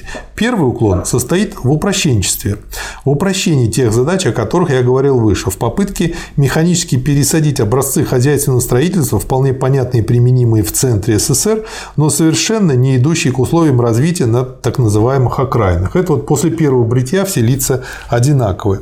Второй уклон состоит наоборот в преувеличении местных особенностей, в забвении того общего и главного, которое связывает советские республики Востока с промышленными районами Советского Союза. То есть, ну, это как бы такой местный шовинизм и местный национализм. Результатом этого уклона является отрыв от социализма и перерождение в обычных буржуазных националистов. Задача Университета народа Восток состоит в том, чтобы воспитать кадры в духе неприморимой борьбы с этими двумя уклонами. Вторая э, группа – задачи КУТВ в отношении колониальных и зависимых стран Востока. В чем состоит характерная особенность существования и развития этих стран? Во-первых, в том, что эти страны живут и развиваются под гнетом империализма. Во-вторых, наличие двойного гнета своей буржуазии и внешней буржуазии. В-третьих, в том, что в некоторых из этих стран, например, в Индии, капитализм растет усиленным темпом. В-четвертых, в том, что с ростом революционного движения национальная буржуазия таких стран раскалывается на две части – революционную и соглашательскую.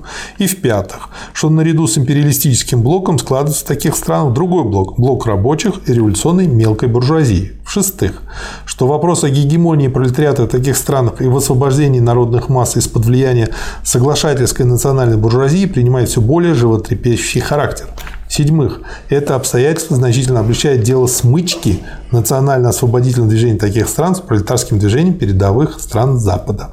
Ну, из этого три вывода. Первый. Добиться освобождения колониальных и зависимых стран империализма невозможно без победоносной революции. Даром независимость не получишь. Второе. Двигать вперед революцию и завоевать полную независимость капиталистически развитых колоний и зависимых стран невозможно без изоляции от соглашательской буржуазии национальной. Третье. Добиться прочной победы в колониальных и независимых странах невозможно без реальной смычки между освободительным движением этих стран и пролетарским движением передовых стран Запада. В чем стоят очередные задачи революционного движения колоний зависимых стран в связи с этими обстоятельствами? Что единого и псих... Э, своеобразие колоний и зависимых стран в данный момент состоит в том, что единого и всеохватывающего колониального Востока нет больше в природе мы имеем теперь, по крайней мере, три категории колониальных и зависимых стран. Во-первых, страны вроде Марокко, не имеющие или почти не имеющие своего пролетариата.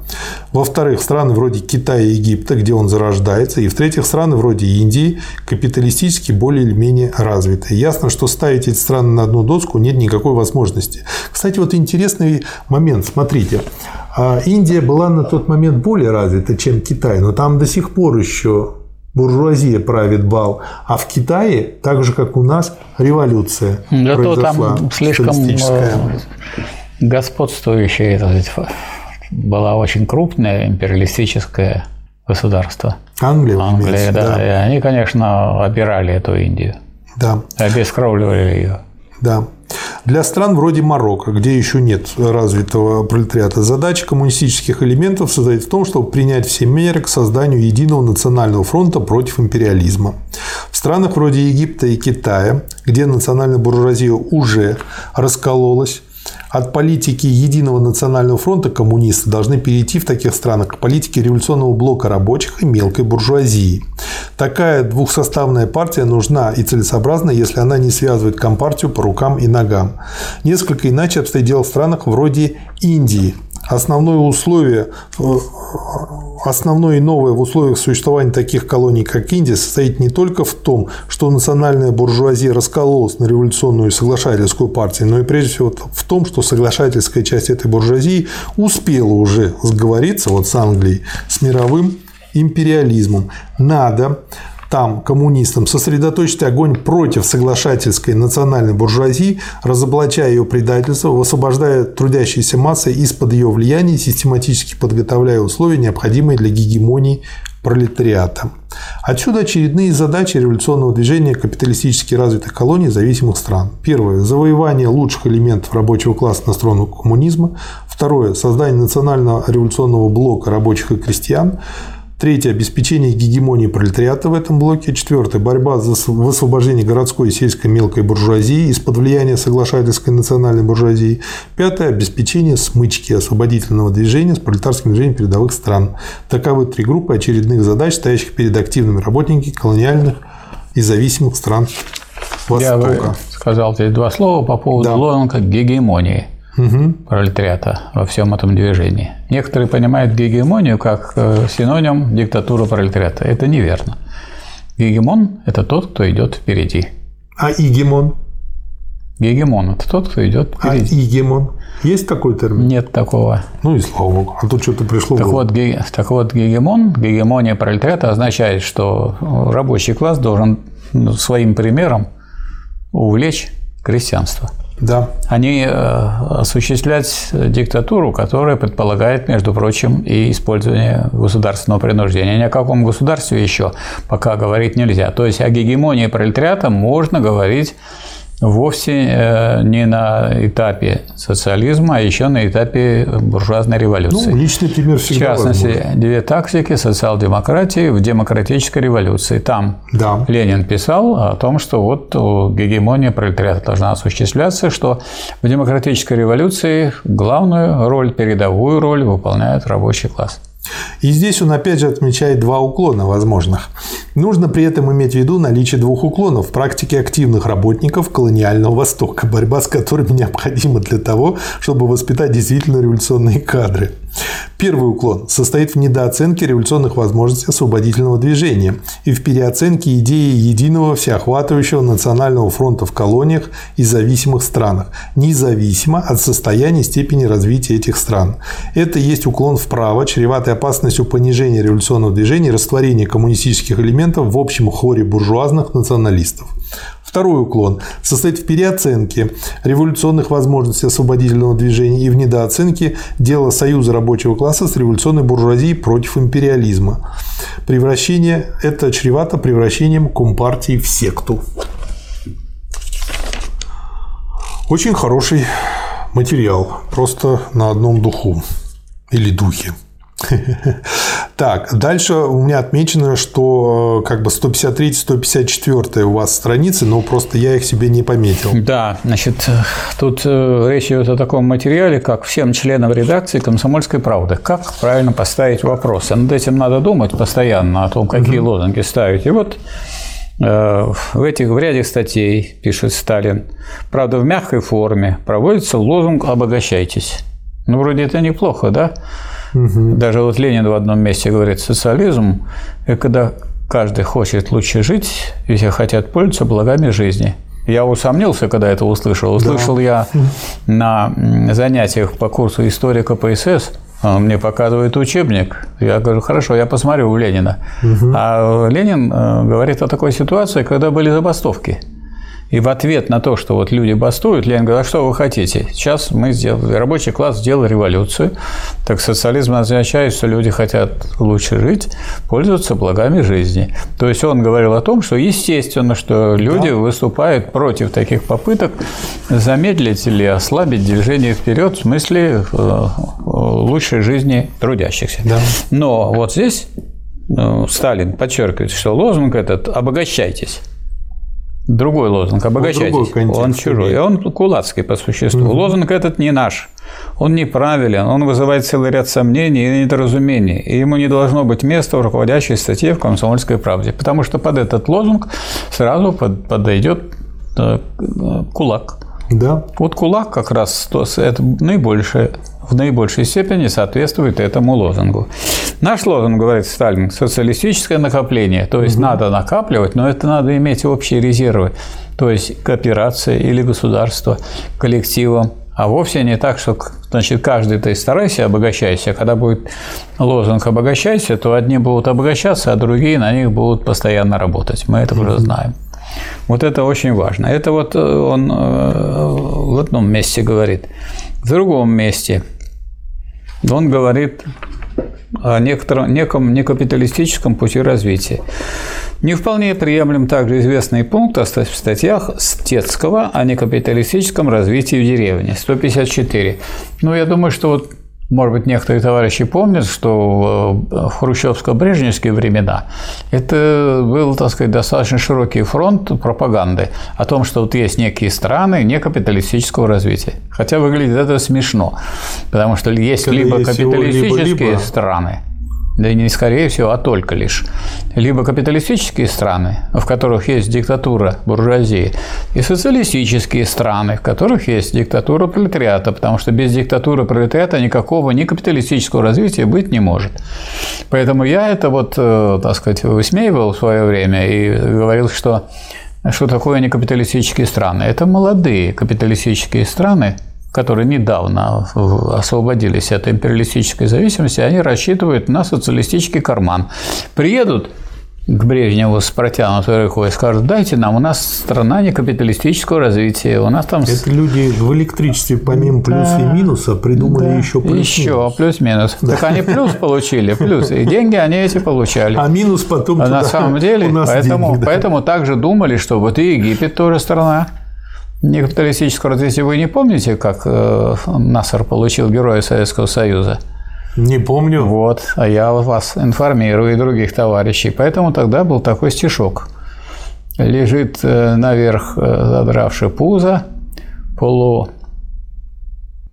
полу фашист, полу СР, герой Советского Союза, Гамаль Абдель на всех на сэр. Ему уже Хрущев, Хрущев герой Советского Союза дал, а он фашистующий элемент, так сказать. Да. Хотя, хотя он э, прогрессивен по отношению к э, мировой империалистической буржуазии, он с ней боролся. Но освободилась молодая буржуазия. Так надо понимать, что это буржуазия. Как можно э, сказать, такой орден, как Герой Советского Союза, давать они вообще желание. многое обесценили да, этими да. делами, да. Поэтому никакого ни капиталистического пути развития не бывает, это чепуха. Следующий э, раздел – это вопросы и ответы. И это речь в Свердловском университете. Как я понимаю, это тогдашний аналог нынешних ранхиксов Высшей школы экономики да. ГУ и Плешки. Вот я хотел бы тут на... Я, я вам дам слово, Дадите, дойду да? до туда, Хорошо. я же пометил. Первый э, раздел. Какие меры и какие условия должны способствовать укреплению смычки рабочего класса с крестьянством при условии диктатуры пролетариата, если Советский Союз не будет поддержан социалистической революцией западного пролетариата в будущие 10-15 лет? Начнем с хозяйственной области. Необходима прежде всего ликвидация пережитков военного коммунизма в деревне – Необходима далее правильная политика цен на фабрикаты и сельскохозяйственные продукты, обеспечивающая быстрый рост промышленности и сельского хозяйства и ликвидацию ножниц. Необходимо, кроме того, сокращение общей суммы сельского хозяйственного налога и постепенный перевод его с рельс общегосударственного бюджета на рельсы бюджета местного.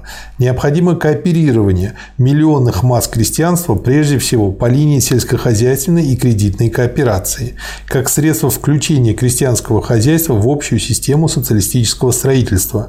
Необходимо максимальное снабжение деревни тракторами как средство технического революционизирования сельского хозяйства как путь создания культурно-технических очагов в деревне. Необходимо, наконец, проведение плана электрификации как средство сближения деревни с городом и уничтожения противоположностей между ними. И это по линии хозяйственной, по линии административной. Насаждение советской демократии в городе и деревне, оживление советов на предмет упрощения, удешевления и морального оздоровления государственного аппарата – на предмет изгнания из этого аппарата элементов бюрократизма. Диктатура пролетариата не есть самоцель. Диктатура есть средство, путь к социализму.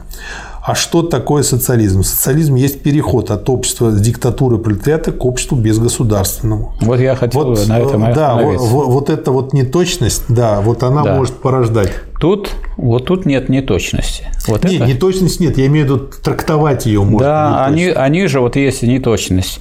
Превращение общества с диктатурой в общество коммунистическое. Да. Коммунистическое общество, как известно, проходит две фазы, два этапа, две стадии социализм, когда есть государство, да. так, и это государство э, коммунистического общества на первой, э, на первой стадии его развития.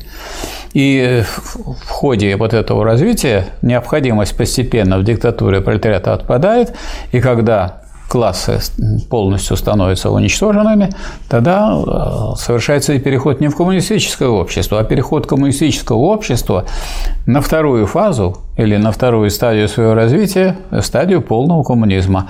И тогда уже безгосударственно. Вот тут поэтому у Сталина очень точно и правильно написано. Социализм есть переход от общества с диктатуры пролетариата к обществу безгосударственному. Да. Хотя ниже вот э, неудачно обеспечено превращение общества с диктатурой в общество коммунистическое. Общество коммунистическое может быть на первой фазе э, с диктатурой, и как показали еще события хрущевского периода и Брежневского и далее – Горбачевского, что общество без диктатуры пролетариата не может быть коммунистическим даже и в первой фазе, оно сразу превращается в капиталистическое. Да. Так что это, к сожалению, такой момент, в котором… Да, он мне не очень точно выразился. Нужно, выражаться точнее. Да. Следующая 160-я страница. Чем отличается советский государственный аппарат от аппарата буржуазного государства? Вот тут он очень здорово показывает суть. Прежде всего тем, что буржуазный госаппарат стоит над массами. А советский, между тем, как советский государственный аппарат сливается с массами, но это и понятно, да. то, как устроены советы, система выборов, система отзыва да. депутата, это как раз и есть сливание. В этом одно из принципиальных отличий советского государственного аппарата от аппарата буржуазного государства. Да, и вот тут на этой же странице раньше пишет mm Сталин, исправить государственный аппарат переделать его по-настоящему, изгнать из него элементы бюрократизма и разложения. Ну вот изгнать это, конечно, я бы сказал, из, из, изгонять лучше, потому что вы выгоните, и потом новые нарастут. Выгоните, и надо все время изгонять. Да. Сделать его близким и родным для широких масс – все это невозможно без постоянной активной помощи самих масс государственному аппарату. Но активная и непрерывная помощь масс, в свою очередь, невозможна без вовлечения лучших элементов рабочих и крестьян в органы управления без осуществления прямой и непосредственной связи государственного аппарата с глубочайшими низами трудящихся масс. Надо сказать, что вот это вот сторона деятельности, которая прямо обозначена Сталина, ослабла после Великой Отечественной войны по разным причинам, в том числе и по объективным силам, так сказать. Да. И усталости трудящихся, которые потеряли родных, близких ну, на войне. И три состава партии потеряли. И три состава партии потеряли. И, сказать, Сталин, ну, видимо, уже сказать, износился как ну, критически, да. как э, человек, который все положил на дело, на алтарь победы. Вот, поэтому этот момент, конечно, очень важный. Да. А как происходит это привлечение трудящихся, привлечение бедноты к повседневной работе управления государством? 162 страница. Mm-hmm. Происходит оно через массовые инициативные организации, всяческие комиссии и комитеты, совещания, делегатские собрания, образующиеся вокруг советов, хозяйственных органов, обзавкомов, культурных учреждений, партийных организаций, организаций Союза молодежи, всякого рода кооперативных объединений и так далее и тому подобное. Копошатся целые муравейники самочинных организаций, комиссий и совещаний, охватывающих миллионные массы беспартийных рабочих и крестьян, муравейники. Мне очень понравилось слово, введенное одним из наших фантастов, человейники, не фантастов, а философ-человейники, создающие в своей повседневной, незаметной, кропотливой, нешумливой работе основу и жизнь советов, источник силы советского государства. Ну, как я понимаю, это, по сути дела, как почва, на котором растет дерево.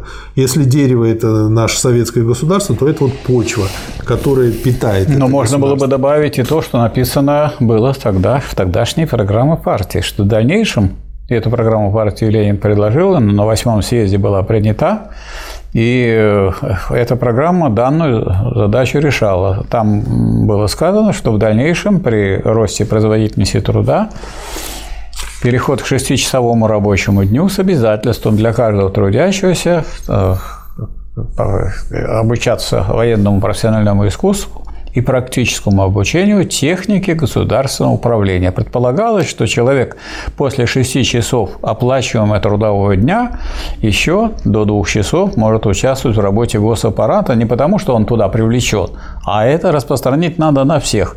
И тогда уже бюрократизму места нет. Да. Потому что бюрократизм, он всегда выражается в том, что есть такие знатоки.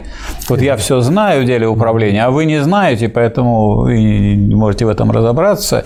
И я еще буду на этом настаивать, что вы в этом не понимаете. И тогда этот э, бюрократизм чувствует себя защищенным. Да. Поэтому Ленин и говорил, что это не нарыв, который можно вырезать, а это болезнь, которую нужно лечить. И лечится она не внутри государственного аппарата, а привлечением в государственный аппарат к его деятельности обыкновенных рабочих и крестьян, которые не перестают быть рабочими и крестьянами, а при этом начинают заниматься и функциями управления. И постепенно все больше и больше заменяют собой государственный аппарат.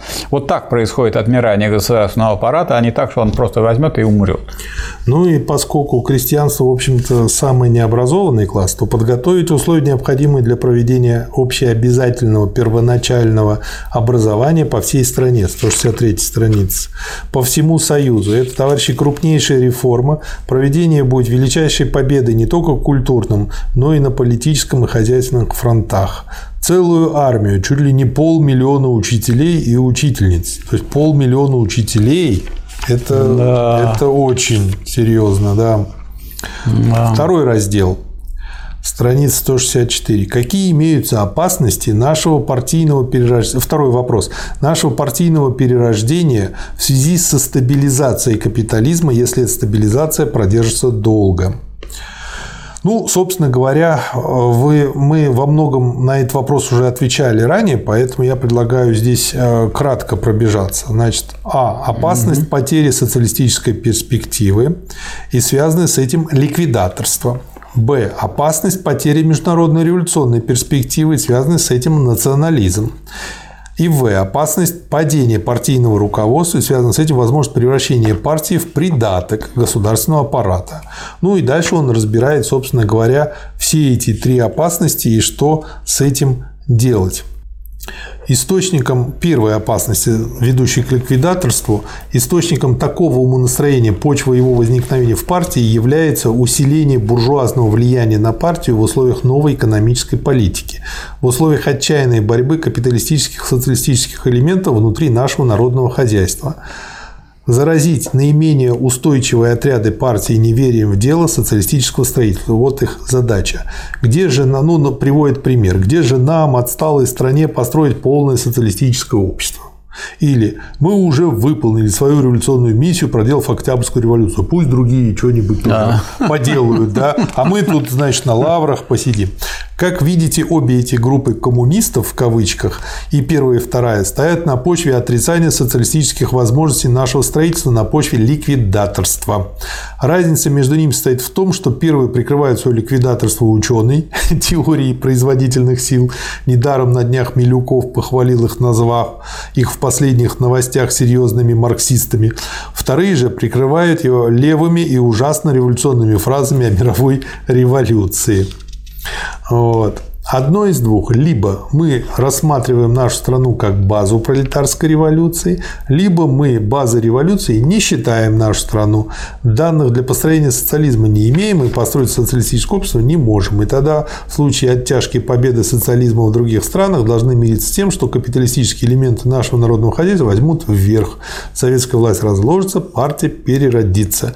Вот почему неверие в социалистические возможности нашего строительства ведет к ликвидаторству и перерождению рождению. Вот нам он предсказал, можно сказать, Сталин будущее, если люди вот да. эти То, советы что после его, него расцвело. Если эти советы не будут выполнены, значит социализм будет потерян. Да. Вот здесь это написано. Сами себя ликвидировали. На странице 100, 167. На 167 можно видеть, что произошло в нашей стране. Да. И об этом Сталин предупреждал. А некоторые это предупреждение не читали и до сих пор не знали до этой передачи. Э, я думаю, многие и после этой передачи будут не читамшие и ну, не слушавшие. И не смотремшие. И не смотремшие. Ничего, мы потом придумаем как-нибудь, как в прямой мозг, да. им сделать. Да. Перейдем ко второй опасности. Характерной чертой этой опасности является неверие в международную пролетарскую революцию. То есть там неверие в наши силы, а тут неверие в то, что да. там поможет. Она ведет к национализму. Неверие в ее победу, скептическое отношение к национально-освободительному свободному движению колоний и зависимых стран, непонимание того, что без поддержки со стороны революционного движения других стран наша страна не могла бы устоять против мирового империализма, непонимание того, что победа социализма в одной стране не может быть окончательной, ибо она не может быть гарантирована от интервенции, пока не победит революции хотя бы в ряде стран, непонимание того элементарного требования интернационализма, в силу которого победа социализма в одной стране является не самоцелью, а средством для развития и поддержки революционных революций в других странах. Поддержать освободительное движение Китая. А зачем? Не опасно ли будет? Не рассорит ли это нас с другими странами? Не лучше ли будет установить нам сферы влияния в Китае? Поддерживать освободительное движение в Германии? Стоит ли рисковать? Не лучше ли согласиться с Антантой? Ну, вот такие вот разговоры и так далее и тому подобное. Это он приводит как примеры да. подобных взглядов. Если источником первой опасности, опасности ликвидаторства является усиление буржуазного влияния на партию по линии внутренней политики, по линии борьбы капиталистических и социалистических элементов нашего народного хозяйства, то источником этой второй опасности, 169 страница, опасности национализма, нужно считать усиление буржуазного влияния на партию по линии внешней политики, по линии борьбы капиталистических государств с государством пролетарской диктатуры.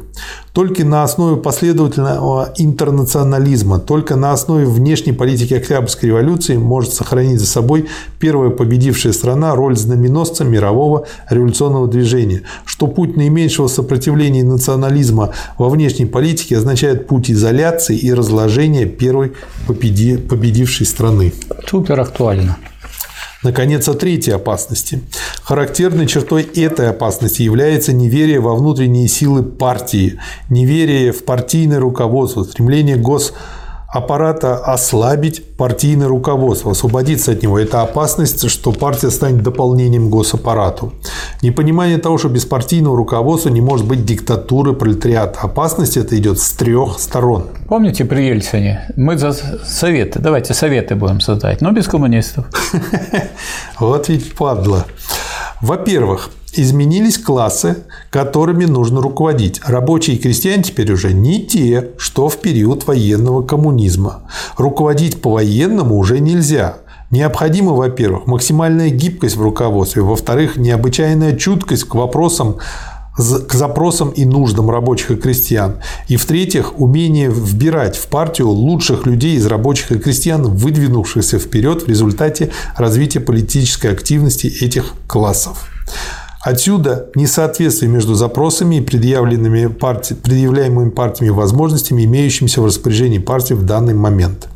Во-вторых, За последний период, за период хозяйственного развития значительно вырос и окреп аппарат государственных и общественных организаций.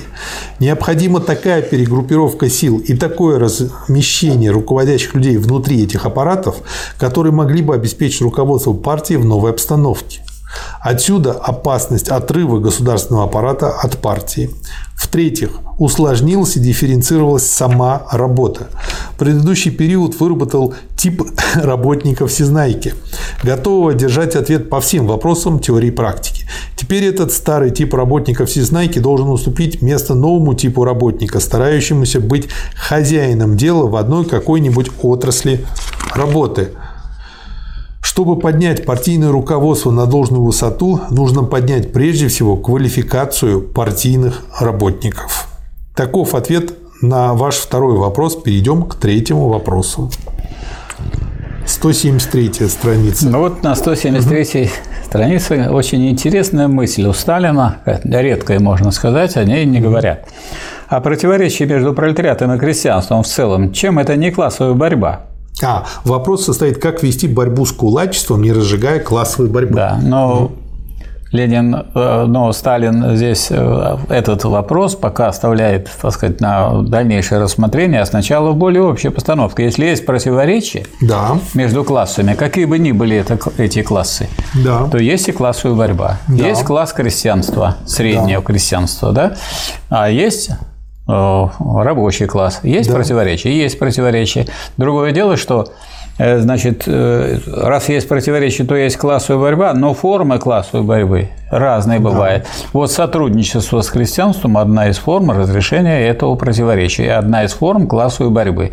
То есть в этой борьбе надо активно участвовать, использовать помощь крестьянству, организовывать снабжение, в том числе техникой, удобрениями, цены, соответственно, снижать на то, что нужно крестьянину. И вот такая если мы понимаем, что мы боремся не с крестьянством как таковым, а с, таки, а с таким классом, который должен быть преобразован в другой класс и превратиться в класс сотрудничающий да. с рабочим классом.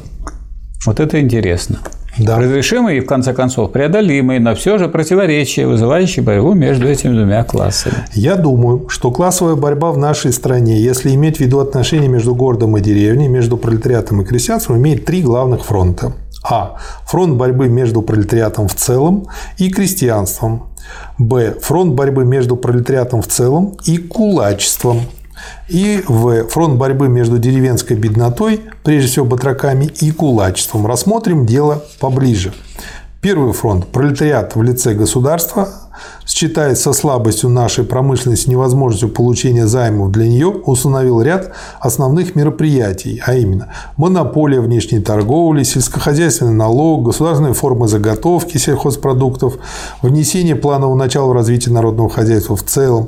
Все это на основе национализации основных отраслей промышленности, транспорта, кредита.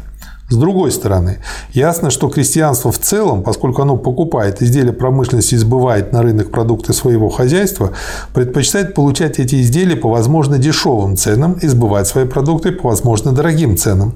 Равным образом крестьянство хотело бы, чтобы не было вовсе сельскохозяйственного налога или чтобы он был доведен, по крайней мере, до минимума. Вот вам и почва для борьбы между пролетариатом и крестьянством.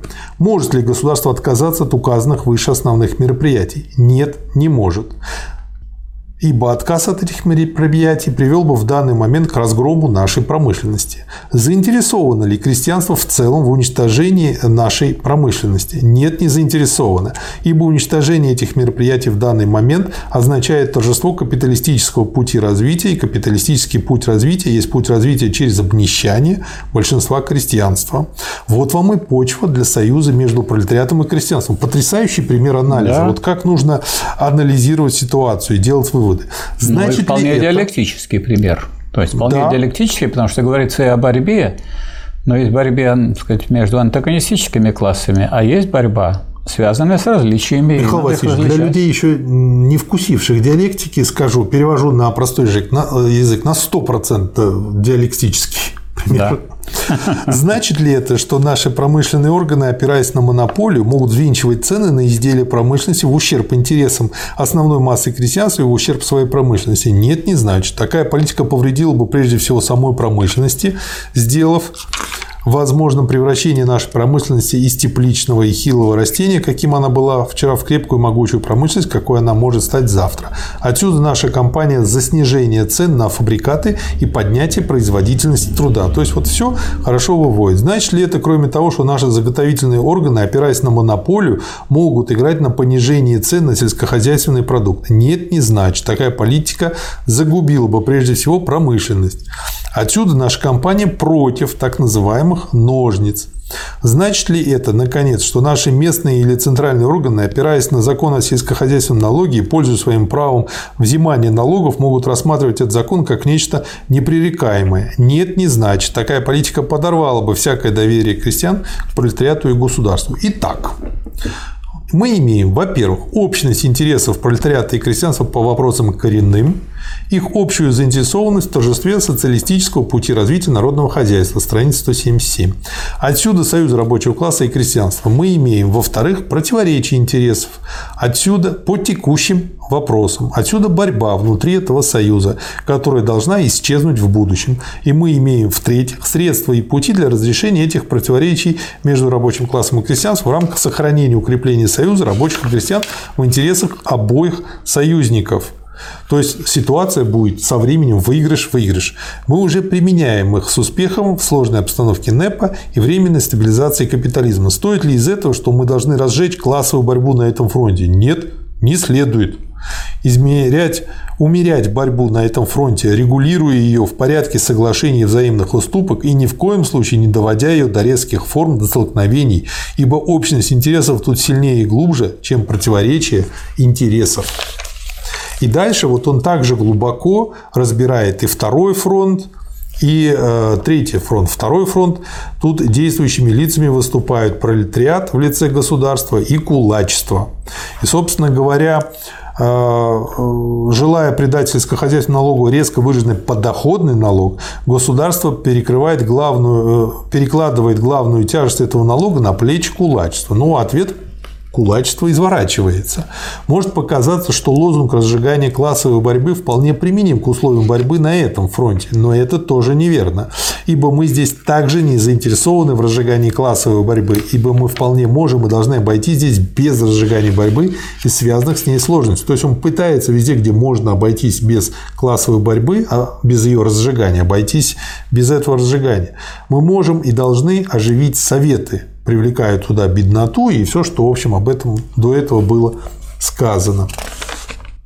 Вот здесь э, раньше еще на 162 угу. странице Сталин подчеркивает, что вот когда мы решаем это противоречие, не антагонистическое противоречие, то нужно использовать такую возможность, как э, участие в советском государстве, в аппарате. Да. Советский да. государственный аппарат в глубоком смысле этого слова состоит из советов плюс миллионные организации всех и всяких беспартийных и партийных объединений, соединяющих советы с глубочайшими низами, сливающих государственный аппарат с миллионными массами и уничтожающих шаг за шагом всякое подобие барьера между государственным аппаратом и населением. Вот как мы должны стараться унифицировать наш государственный аппарат, делая его родным и близким миллионам массам трудящихся, изгоняя из него пережитки бюрократизма, сливая его с массами и подготовляя тем самым переход от общества с диктатуры пролетариата в общество коммунистическое. Да, ну и он, кстати, тут вот предусматривает и такую версию событий.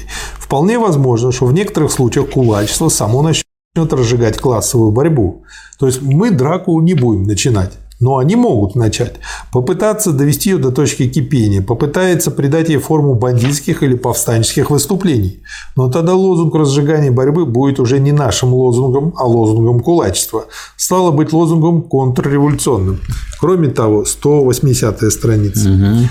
Кроме того, несомненно, что кулачеству придется тогда испытать на своей спине все невыгоды этого лозунга, направленного против советского государства. Как видите, лозунг разжигания борьбы на этом втором фронте не является нашим лозунгом. Да. Третий фронт. Действующими лицами выступают две силы – беднота и кулаки. Государство стоит здесь формально в стороне. Вот обратите внимание, что а, вот на меньшевики бы сказали бы в этом случае, ну, раз мы формально в стороне, мы и не вмешиваемся, пусть они сами там что-то устаканят. Вот. Но это не большевистский подход. С другой стороны, классовая борьба на этом фронте совершенно ясна и открыта, тогда как она скрыта или более или менее замаскирована на предыдущих фронтах. Наша задача здесь состоит в том, чтобы организовать борьбу бедноты и руководить этой борьбой против кулачества. А не оставить эту, так сказать, бедноту э, в одиночестве э, так, чтобы государство наблюдало, только за этим да. было бы третьей силой. Да. А, не значит ли это, что мы тем самым беремся разжигать классовую борьбу на этом фронте? Нет, не значит. Разжигание борьбы означает не только организацию и руководство борьбой, оно означает вместе с тем искусственное взвинчивание и намеренное раздувание классовой борьбы. Есть ли необходимость в этих искусственных мерах теперь, когда мы имеем диктатуру пролетариата и когда партийные и профессиональные организации действуют у нас совершенно свободно? Конечно, нет. Поэтому лозунг разжигания классовой борьбы не пригоден и для этого третьего фронта. Потряса... Вообще, как бы потрясающий опять том. Михаил Васильевич, здесь с каждым томом все круче и круче. Да. Рабочее крестьянское правительство фактически или как агитационный лозунг? Вопрос. Ответ. Выходит, что партия может давать и такие лозунги, которые не имеют и не могут иметь научного обоснования – Верно ли это? Конечно, неверно.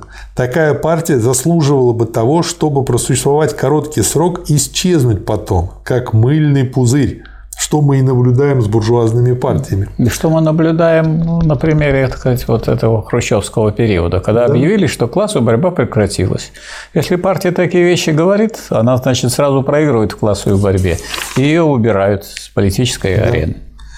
Наше правительство есть по своему характеру, по своей программе и тактике рабочее, пролетарское, коммунистическое правительство.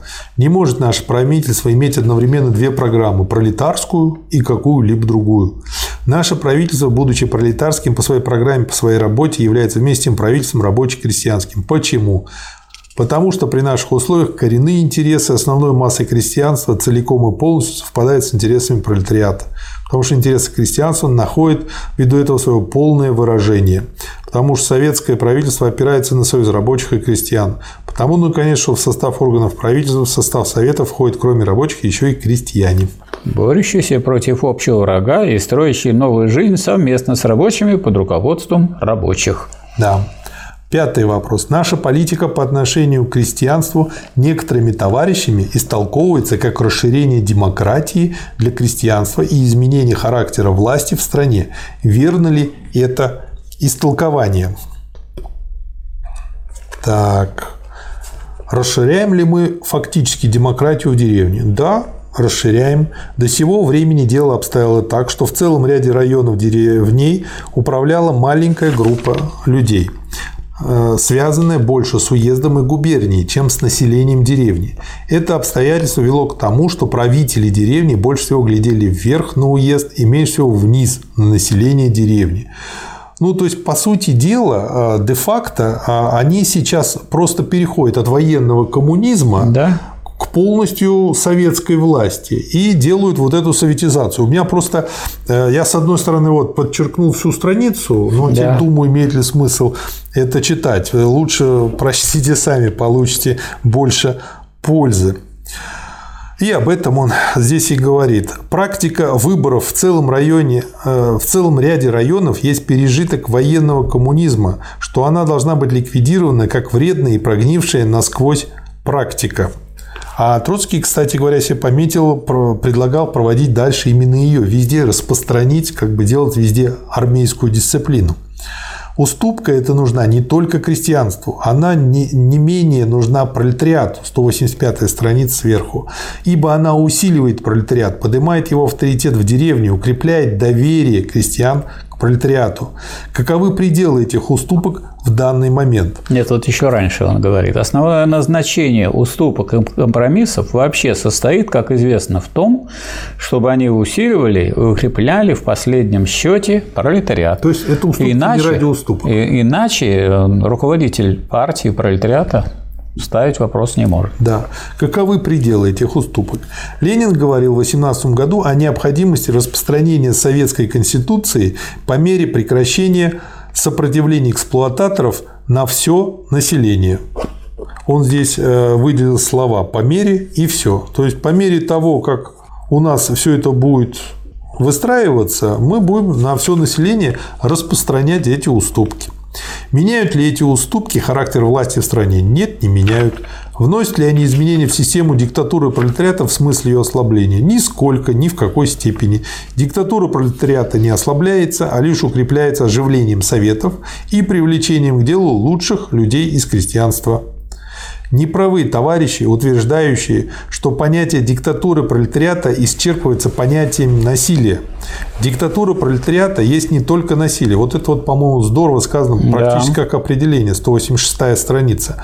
Но и руководство трудящимися массами не пролетарских классов, но и строительство социалистического хозяйства высшего по типу, чем хозяйство капиталистическое, с большей производительностью труда, чем хозяйство капиталистическое.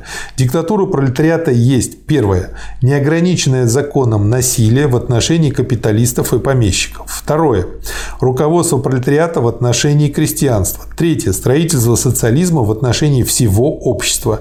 Ни одна из этих трех сторон, вот в этом диалектика, диктатуры не может быть исключена без риска исказить понятие диктатуры пролетариата. Только все эти три стороны, взятые вместе, дают нам полное и законченное понятие диктатуры пролетариата. Вывод 1. Уступки крестьянству в данной обстановке усиливают пролетариат и упрачивают его диктатуру, не меняя ни на йоту характера власти в стране. Следующий, шестой вопрос. Делает ли наша партия уступки правому уклону в, коммент, в Коминтерне в связи со стабилизацией капитализма?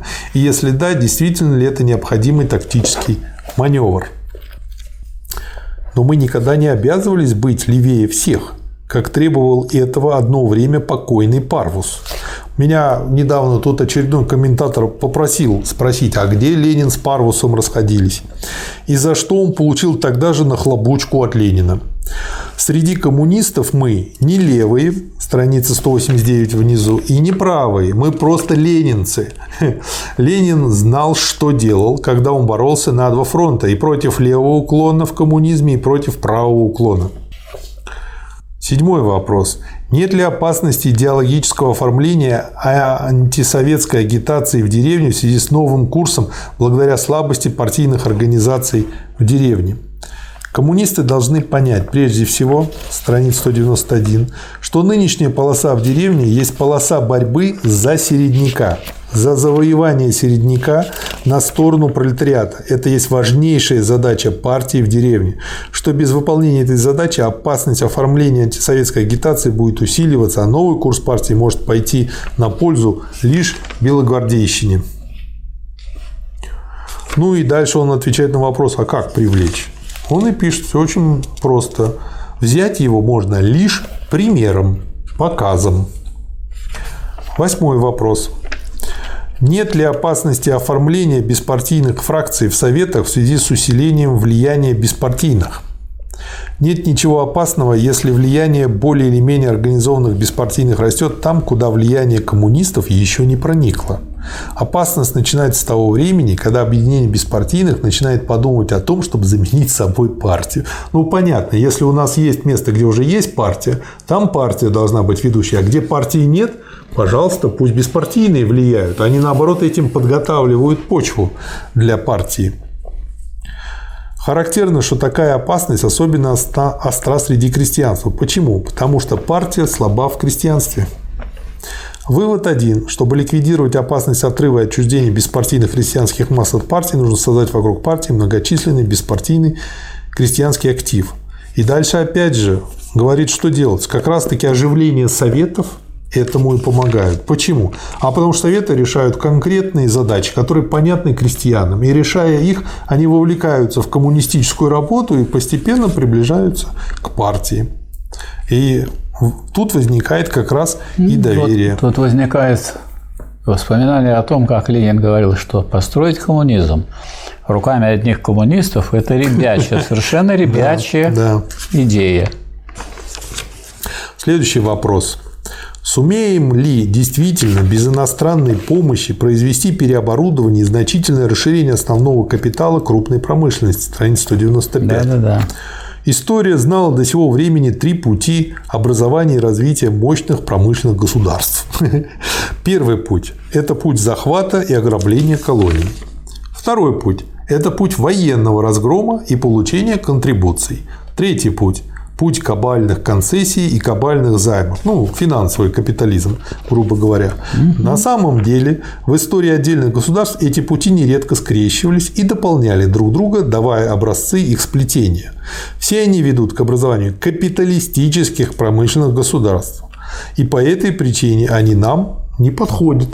В общем, все это очень просто. По этой причине СССР остается новый путь развития, четвертый. То есть мы еще и четвертый путь должны были создавать.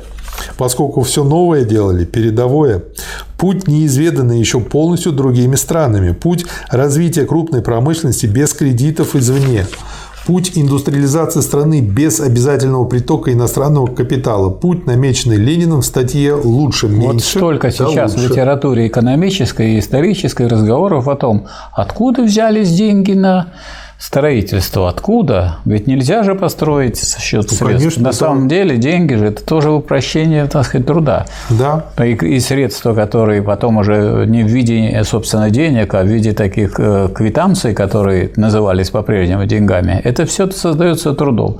Как могла возникнуть индустриализация? Ну, как она могла возникнуть? Только за счет труда рабочих и крестьян. Вот это вот непонимание того, что в основе всей этой финансовой, так сказать, машины и всей этой финансовой верхушки лежит э, труд тех людей, которые создают материальные блага. Только эти материальные блага по плану создавались в виде фабрик, заводов, тракторов, орудий для сельского хозяйства и так далее. И вот дальше э, здесь он цитирует Ленина как раз, развивая его. Остается новый путь развития, путь неизведанный еще полностью другими странами, путь развития крупной промышленности без кредитов извне, без индустриализации э, страны, без обязательного притока иностранного капитала.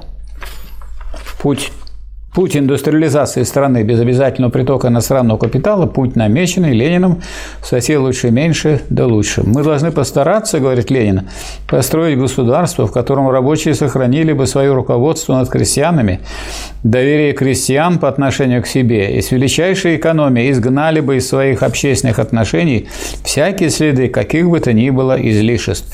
Мы должны свести наш гос- госаппарат до максимальной экономии. Если мы сохраним за рабочим классом руководство над крестьянством, то мы получим возможность ценой величайшей и величайшей экономии хозяйства в нашем государстве добиться того, чтобы, чтобы всякое малейшее сбережение сохранить для развития нашей крупной машинной индустрии, для развития электрификации. Только тогда, говорит дальше Ленин, мы в состоянии будем пересесть, выражаясь фигурально, с одной лошади на другую. Именно с лошади крестьянской, мужицкой, обнищалой, с лошади экономии, рассчитанных на разоренную крестьянскую страну, на лошадь, которую ищет и не может не искать для себя пролетариат, на лошадь крупной машинной индустрии и электрификации.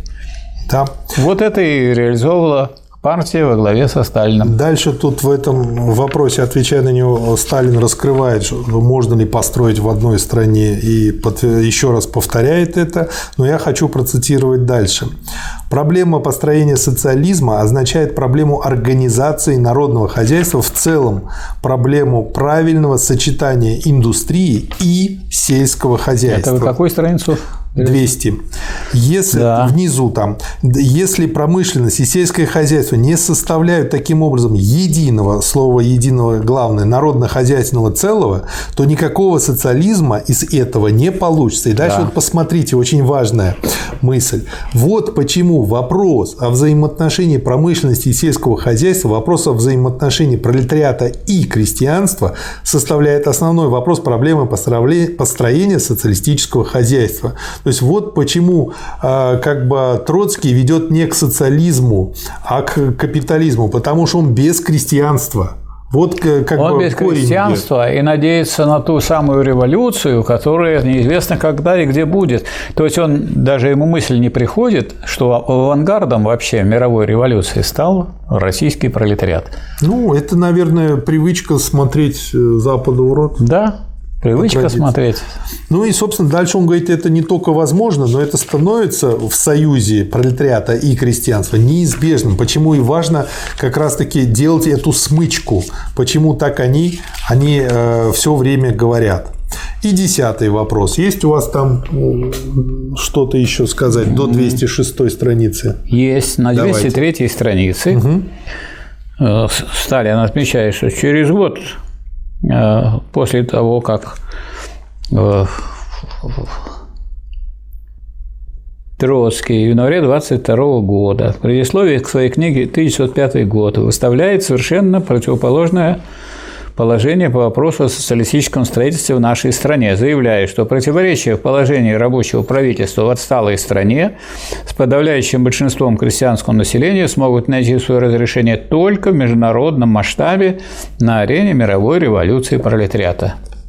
Значит, это говорит о том, что размежевание в это время между троцкизмом и ленинизмом... Оно уже все четко... Оно уже сформировалось, и, и уже Сталин проводил линию ленинизма, Троцкий стал врагом социалистической революции. Да. Вот через год после этого, в 1922 году, вновь противопоставляются друг другу заявление Ленина на пленуме Моссовета о том, что из России Неповской будет Россия социалистическая. Кстати, иногда это цитируют так. И Россия, из России Непмановской. Неповская Россия – это Россия, которая Э, сказать, применяет не военную политику, которую она применяла во время военного коммунизма, только и всего. И заявление Троцкого в послесловии к программе мира о том, что подлинный подъем социалистического хозяйства в России станет возможным только после победы пролетариата в важнейших странах Европы. То есть, если у вас и будет подъем, то он не подлинный.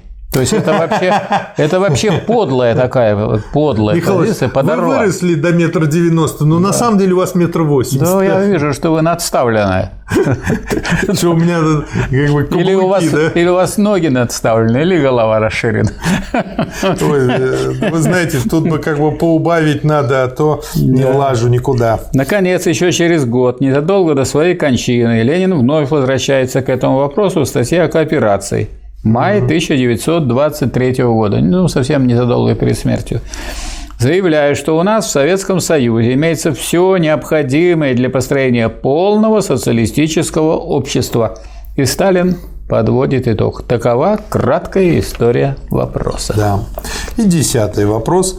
Укажите наибольшие предстоящие трудности нашего партийного и советского строительства в связи со стабилизацией затяжкой мировой революции, особенно в области взаимоотношений партии рабочего класса, рабочего класса и крестьянства.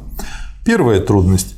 Она состоит в затруднениях, связанных с опасностью иностранной вооруженной интервенции. Ну, с этим понятно, что делать и как. Вторая трудность. Она состоит в затруднениях, связанных с противоречием между пролетариатом и крестьянством. Опасность здесь состоит в дезорганизации дела смычки и подрыва идей руководства крестьянством со стороны пролетариата. Ну, подробно это было рассмотрено сейчас. Третья трудность. Она состоит в затруднениях, связанных с национальными противоречиями внутри нашего Союза. И четвертая трудность состоит она в затруднениях, связанных с опасностью отрыва государственного аппарата от партии, с опасностью ослабления партийного руководства над государственным аппаратом. Ну и, наконец, пятая трудность состоит в опасности частичного отрыва партийных организаций и профсоюзов от широких масс рабочего класса. Вот я хочу э, отметить здесь на странице 200 в угу. этом материале – такое высказывание Сталина, которое очень оказалось своевременным, когда мы обнаружили, что польские товарищи никакой коллективизации не проводят, а следует лозунгу «обогащайся». Угу. Вот. Ну, то есть услышали знакомое слово. Да, да, если в этом товариществе промышленность не увязана, вот э, Ленин пишет, э, Сталин пишет, социалистическое общество есть производственно-потребительское товарищество работников индустрии и сельского хозяйства, то есть единое. Единое. Если в этом товариществе промышленность не увязана с сельским хозяйством, дающим сырье и продовольствие и поглощающим изделия промышленности. Если промышленность и сельское хозяйство не составляют таким образом единого народнохозяйственного целого, тут не хватает, может быть, еще слова планомерного, но это подразумевается то никакого социализма из этого не получится. Поэтому, скажем, ну вот в Чехословакии социализм был построен, там, в Венгрии построен, в Румынии построен.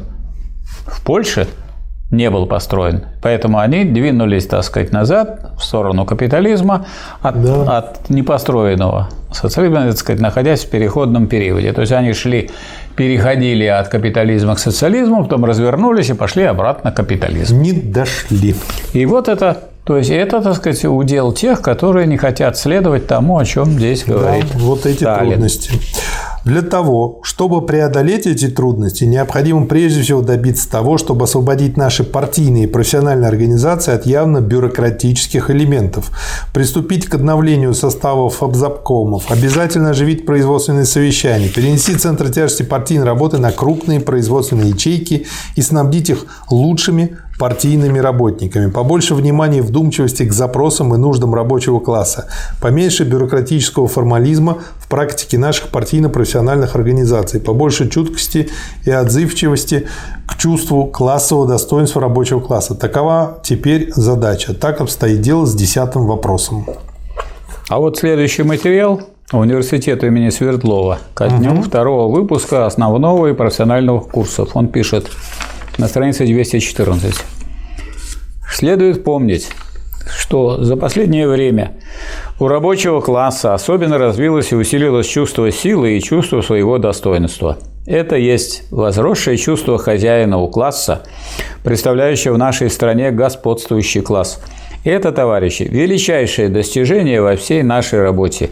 Ибо рабочий класс, чувствующий себя не только классом работающим, но и классом управляющим, такой класс способен на чудеса. И вот да. материалистический ответ или историко-материалистический ответ товарища Сталина на вопросу, как можно таким за такое короткое время построить социализм. Потому что рабочий класс, чувствующий себя не только классом работающим, но и классом управляющим, такой класс способен на чудеса. А сейчас у нас опять рабочий класс, есть класс работающий, а управляющим является класс паразитов. Да. Еще два небольших, но очень, на мой взгляд, полезных материала. Первое – это письмо товарищу Ермаковскому, это... страница 232. 232, да? Да.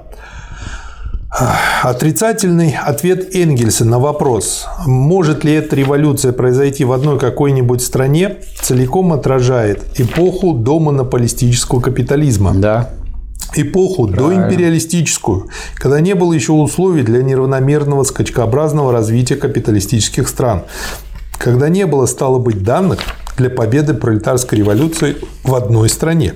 То есть можно сказать, что это вопрос человека, который Ленина, книгу «Империализм как высшая стадия капитализма» не прочитал Нет, и не знаком. Он проще поступает. Он говорит, товарищ Исаак Ньютон доказал, у него есть три закона который называется законы Ньютона. Вот. А э, по ним, получается, товарищ Эйнштейн не прав. Вот. Закон да. о неравномерном развитии капиталистических стран и связанное с ним положение возможности победы пролетарской революции в одной стране были выдвинуты и могли быть выдвинуты Лениным лишь в период империализма.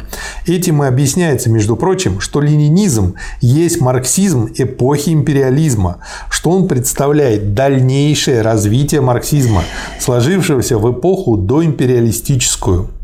С другой стороны, Ленин, как гениальный марксист, не мог не заметить того, что уже народилось после смерти Энгельса в период империализма. Различие между Лениным и Энгельсом есть различие двух исторических периодов, отделяющих их друг от друга.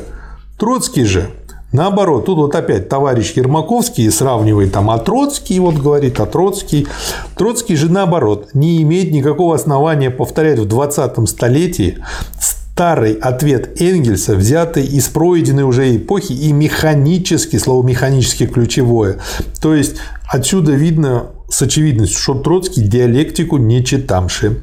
Прикладывать, не да, прикладывать его к новой империалистической эпохе. То есть он рассуждает по аналогии. Аналогия – это вид рассуждения, но самый примитивный, Нет, который очень часто чреват самый примитивный, а самый худший вид рассуждений. Хорошо, самый худший. Так, когда закон неравномерного развития стал фактом общеизвестным. Энгельс строит свой ответ на анализе современного ему дома на политического капитализма. Троцкий же не анализирует, а отвлекается от современной эпохи, забывая, что живет не в 40-х годах прошлого столетия, а в 20-м столетии, в эпоху империализма, и хитроумно представляет нос Ивана Ивановича 40-х годов 19 столетия к подбородку Ивана Никифоровича начала 20-го столетия, полагая полагая, видимо, что можно таким образом перехитрить историю. Не думаю, чтобы эти два диаметрально противоположных метода могли дать основание для разговора о тождественности теории Троцкого с учением Энгельса. Энгельса да. Да. И э, на странице 250... Нет, у меня тут есть раньше. Давайте. Очень важное есть положение, угу. которое, я думаю, мы должны запомнить и, так сказать, занести на скрижаль. Там, давайте. А, страница 247. Ленинизм есть марксизм эпохи империализма и пролетарских революций. Это прямо привыкает к тому, да, отлично, а, просто здорово. о чем мы только что говорили, что да. вот как у Энгельса был как другой, резюме. другой, так сказать, период. Это был э, капитализм свободной конкуренции, а здесь империализм. Так вот, ленинизм есть марксизм эпохи империализма и пролетарских революций. То есть они последовательно и точно так же, одну и ту же науку. И точно так же можно сказать, что теория, которую развивает Сталин, это теория которая характерна для эпохи, у нас та же самая эпоха остается империализма да. и пролетарских революций. Что это ленинизм, наиболее современный ленинизм для той эпохи, э, которая сейчас идет. Да. А, Мы из этой эпохи, из эпохи империализма и пролетарских революций не вышли. Да. Ну и вот э, следующий тоже очень короткий материал, 250 страница, речь на похоронах Фрунзе. 3 ноября 2025 года. Сейчас э, пара коротких цитат отсюда. На какой, ну и на какой странице? 250. Речь на одну страницу. Да. А, пара цитат коротких, потом как бы скажу, почему я считаю важным на это обратить внимание. Первая цитата. «Я не в состоянии говорить долго, мое душевное состояние не располагает к этому». Дальше он говорит, о Фрунзе, ну и уже ближе к концу. Может быть, это так именно и нужно, чтобы старые товарищи так легко и так просто спускались в могилу. К сожалению, не так легко и далеко не так просто поднимаются наши молодые товарищи на смену старым. Ну вот видите, а вы меня спрашивали, понимаешь? Вот, да, да, да. Поэтому Надо это... товарища спросить, а что так медленно поднимаемся на смену вот. старым? А, очень часто люди, не понимающие, что такое коммунизм, как бы ставят в упрек Сталину, почему он себе преемника не подготовил. Да. А дело в том, что это обоюдный процесс. Даже... Должны и преемники сами двигаться наверх даже более, даже более того, вот такие, так сказать, э, для такой революционной работы для того, чтобы решать нерешаемые или труднорешаемые задачи, нужно, чтобы вырастали люди самостоятельные, а не люди, которые, так сказать, э, подготовлены только постоянной опекой. Нет, они да. должны самостоятельно бороться, иначе самостоятельно они решать. Самостоятельными. Да, иначе ничего не получится. Так что это, это как с детства воспитывают ну, сразу это, самостоятельно. Да, между прочим, именно поэтому был создан комсомол как, как некоторый резерв партии, но, но он такой, который потом. он выродился в том числе и потому, что он не был вполне самостоятельным. Да. Что там, так сказать, все, и там э, решали вопросы везде наверху, вместо того, чтобы, так сказать, там помочь разрешить эти противоречия, решали за них. Михаил Васильевич, э, вот э, том, опять же, очень насыщенный, и у нас уже время а давно перевалило за два часа. Ну, надо... Я по этой причине да. предлагаю эту запись закрыть, а 14 съезд рассмотреть очень глубоко и подробно отдельной записью. Ну, наверное, нам придется так и сделать. Потому что мы либо проскачем по верхам, потому что уже довольно да. большой объем получился, а очень важный материал там, и нужно проработать его хорошо. То есть мы останавливаемся на 251 странице. Да. Да, и пойдем дальше. Ну, тут дальше небольшой материал, и а потом дальше октябрь Ленина и перспектива нашего развития. Начнем с этого, да. и потом съезд. Хорошо. А, Михаил Васильевич, как этот выпуск назовем?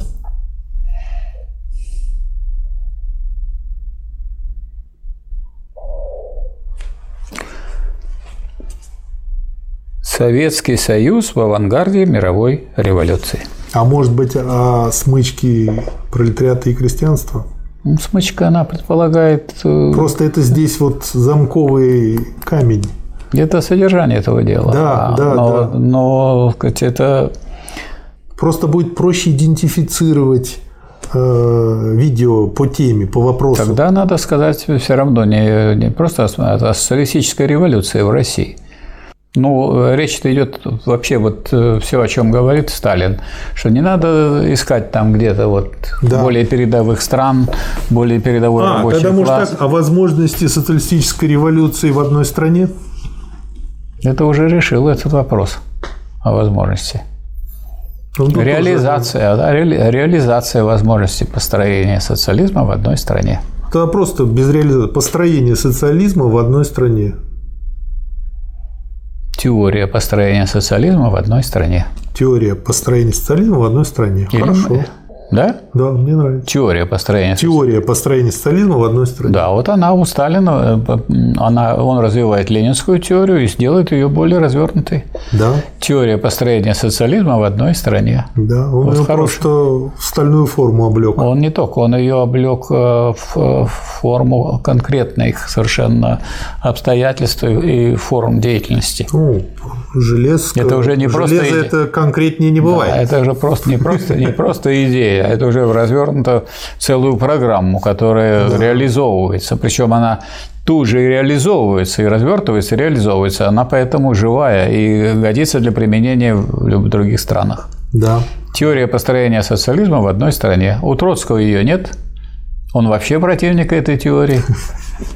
То поэтому нечего ему тут Михаил сказать. Васильевич, не, не портите удовольствие будущего. Вот мы когда закончим с основанием, мы потом для вишенки на торта, я, я, я специально накупил пяток книжек Троцкого, а, как бы других деятелей. там, Они, ну, а, как бы, а, нет, а их нужно разбирать для чего? А, Ну, во-первых, Их так- нужно было тогда разбирать. мы- Нет, вот не, вот сейчас, когда у нас будут полностью все записи по нужному основанию, мы потом там будем давать ссылку на них. В каждом, то есть, когда я буду делать тайм-коды, мы будем это сопровождать ссылкой на соответствующий тайм-код у Ленина, у Сталина, у Маркса, у Энгельса. Но давайте не будем забывать, что сейчас, вот, вот в, это, в, это, в это время мы его увидели, как, э, собственно, теория Троцкого опровергнута Сталином. Это сейчас произошло. Да это все время происходит. Вот это и происходит, но это не происходит у нас в общественном сознании. В общественном сознании у нас полно троцкистов сейчас в России. И Михаил они Васильевич, еще считаются коммунистами, хотя Троцкий, как известно, злейший враг коммунизма. Это меня очень беспокоит. Но еще Да. больше меня беспокоит, что есть многие люди, занимающие руководящие должности в крупных государственных компаниях, управляющие сотнями людей и которые имеют свою точку зрения на изменение знака при переносе э, слагаемого с правой части от знака равно на левую. Меня, или меня не беспокоит, части. что у него своя точка зрения. Меня беспокоит, что у него своя и неправильная.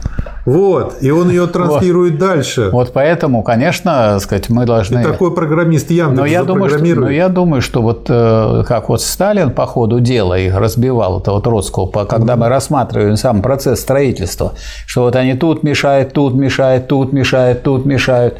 А дело не в том, что они там пишут. Они могут и красиво что-то говорить, но они мешают на каждом пути. И каждый раз надо давать им по носу для того, чтобы двинуться вперед. Да, это, знаете, как сейчас в метро. Все ходят с этими. И самое Да, главное, да. когда уже нужно выходить из вагона, Они смотрят, а его что-то вштырило в этот А может, момент. он там э, смотрит, как выйти из метро. Да не знаю, я обычно даю пендель и, как бы это пом- помогаю процессу да, осуществиться. Да. То есть странные люди, они не умеют, так сказать, пользоваться достижениями культуры. Но держи ты его при себе. Это не значит, что ты должна быть или должен быть рабом. Михаил Васильевич, для них будущее стоит в том, что им к мозгу приделают iPhone. Так его и И они приделали. будут смотреть Уже приделали. Он сам же... Видео, у него- которое транслируется Да нет, сразу у него- на лоб внутрь У черепной него коробки. и так одна рука – это штатив. Ага.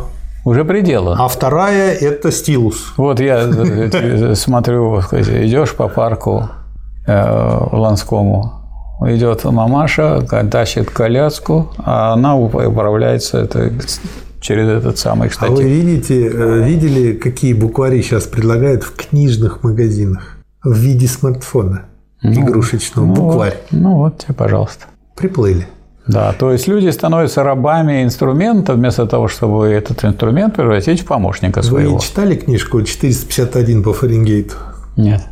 Это фантастика, повесть э, о каком-то будущем, естественно, буржуазном обществе. И там пожарными уже Естественно, называли... для тех, кто пишет. Да, э, пожарными называли тех, кто сжигал книги, потому что книги были объявлены любые книги плохими. И поэтому, если у кого-то находилась какая-то книга, значит, их самих на зачистку, и книги сжигают. И пожарная команда приезжает и сжигает эти книги. И, э, собственно говоря, все произведение анализирует, вот что будет с человечеством, которое откажется от чтения. Я думаю, ваши вот, вот. эти вот... Э... Но не это интересно. Да. То есть, интересное произведение, простое, легкое, оно как бы э, такое э, общечеловеческое и полезное. Но дело не в этом, а дело в том, что наше российское издательство издало то ли в виде перепечатки, скорее всего, перепечатки, комиксы этой книги. То есть э, лучшие издевки я не могу себе представить. Про книгу, про то, что полезно чтение, что надо читать, издать комиксы, где одни картинки. И это в буквоеде можно купить, в любом книжном. Год назад я наблюдал в больших количествах. А саму книжку 451 по Фаренгейту, ее уже не так много можно. Ну, она есть в продаже, но не в таком количестве, как этот комикс. Да. Так что чем занимались раньше попы, когда люди были неграмотные? Почему церкви все так расписаны? А потому что они говорили людям, вот, вот это Бог, вот это страшный суд, вот тут Адам с Евой, а вот тут вот там все было нарисовано. В эпоху ленинскую такая была распространена поговорка, и Ленин ее повторял. Это, кстати, лозунг немецких э, организаторов рабочего движения. Штудирован, пропагандирован, организирован. Ну, я думаю, что в нашу эпоху у нас, так сказать, некое э, издевательство над этим произошло. Штудирован, пропагандирован, деградирован. Ну, в общем, поэтому и будем читать. Я думаю, да, сделаем хорошо. отдельную запись про чтение. Хорошо. Хорошо, спасибо, Михаил Васильевич. Значит, что получается теория? Построение социализма в одной, одной стране. стране. И, а может быть, развитие теории построения социализма в одной стороне? Не, он идет четко. Уже у Сталина была теория, а это вот развитие теории построения. Может, реализация-то, да? Нет, тут именно развитие теории. Она конкретная больше стала. Хорошо, развитие теории построения, построения социализма, социализма в да. одной стране. Потому что тогда мы на вопрос о том, а кто ее, эту теорию создал, Ленин, а кто ее развил, Сталин. Хорошо. Спасибо, Михаил Васильевич. Вам спасибо. Спасибо, товарищ. Спасибо, товарищи. До новых встреч.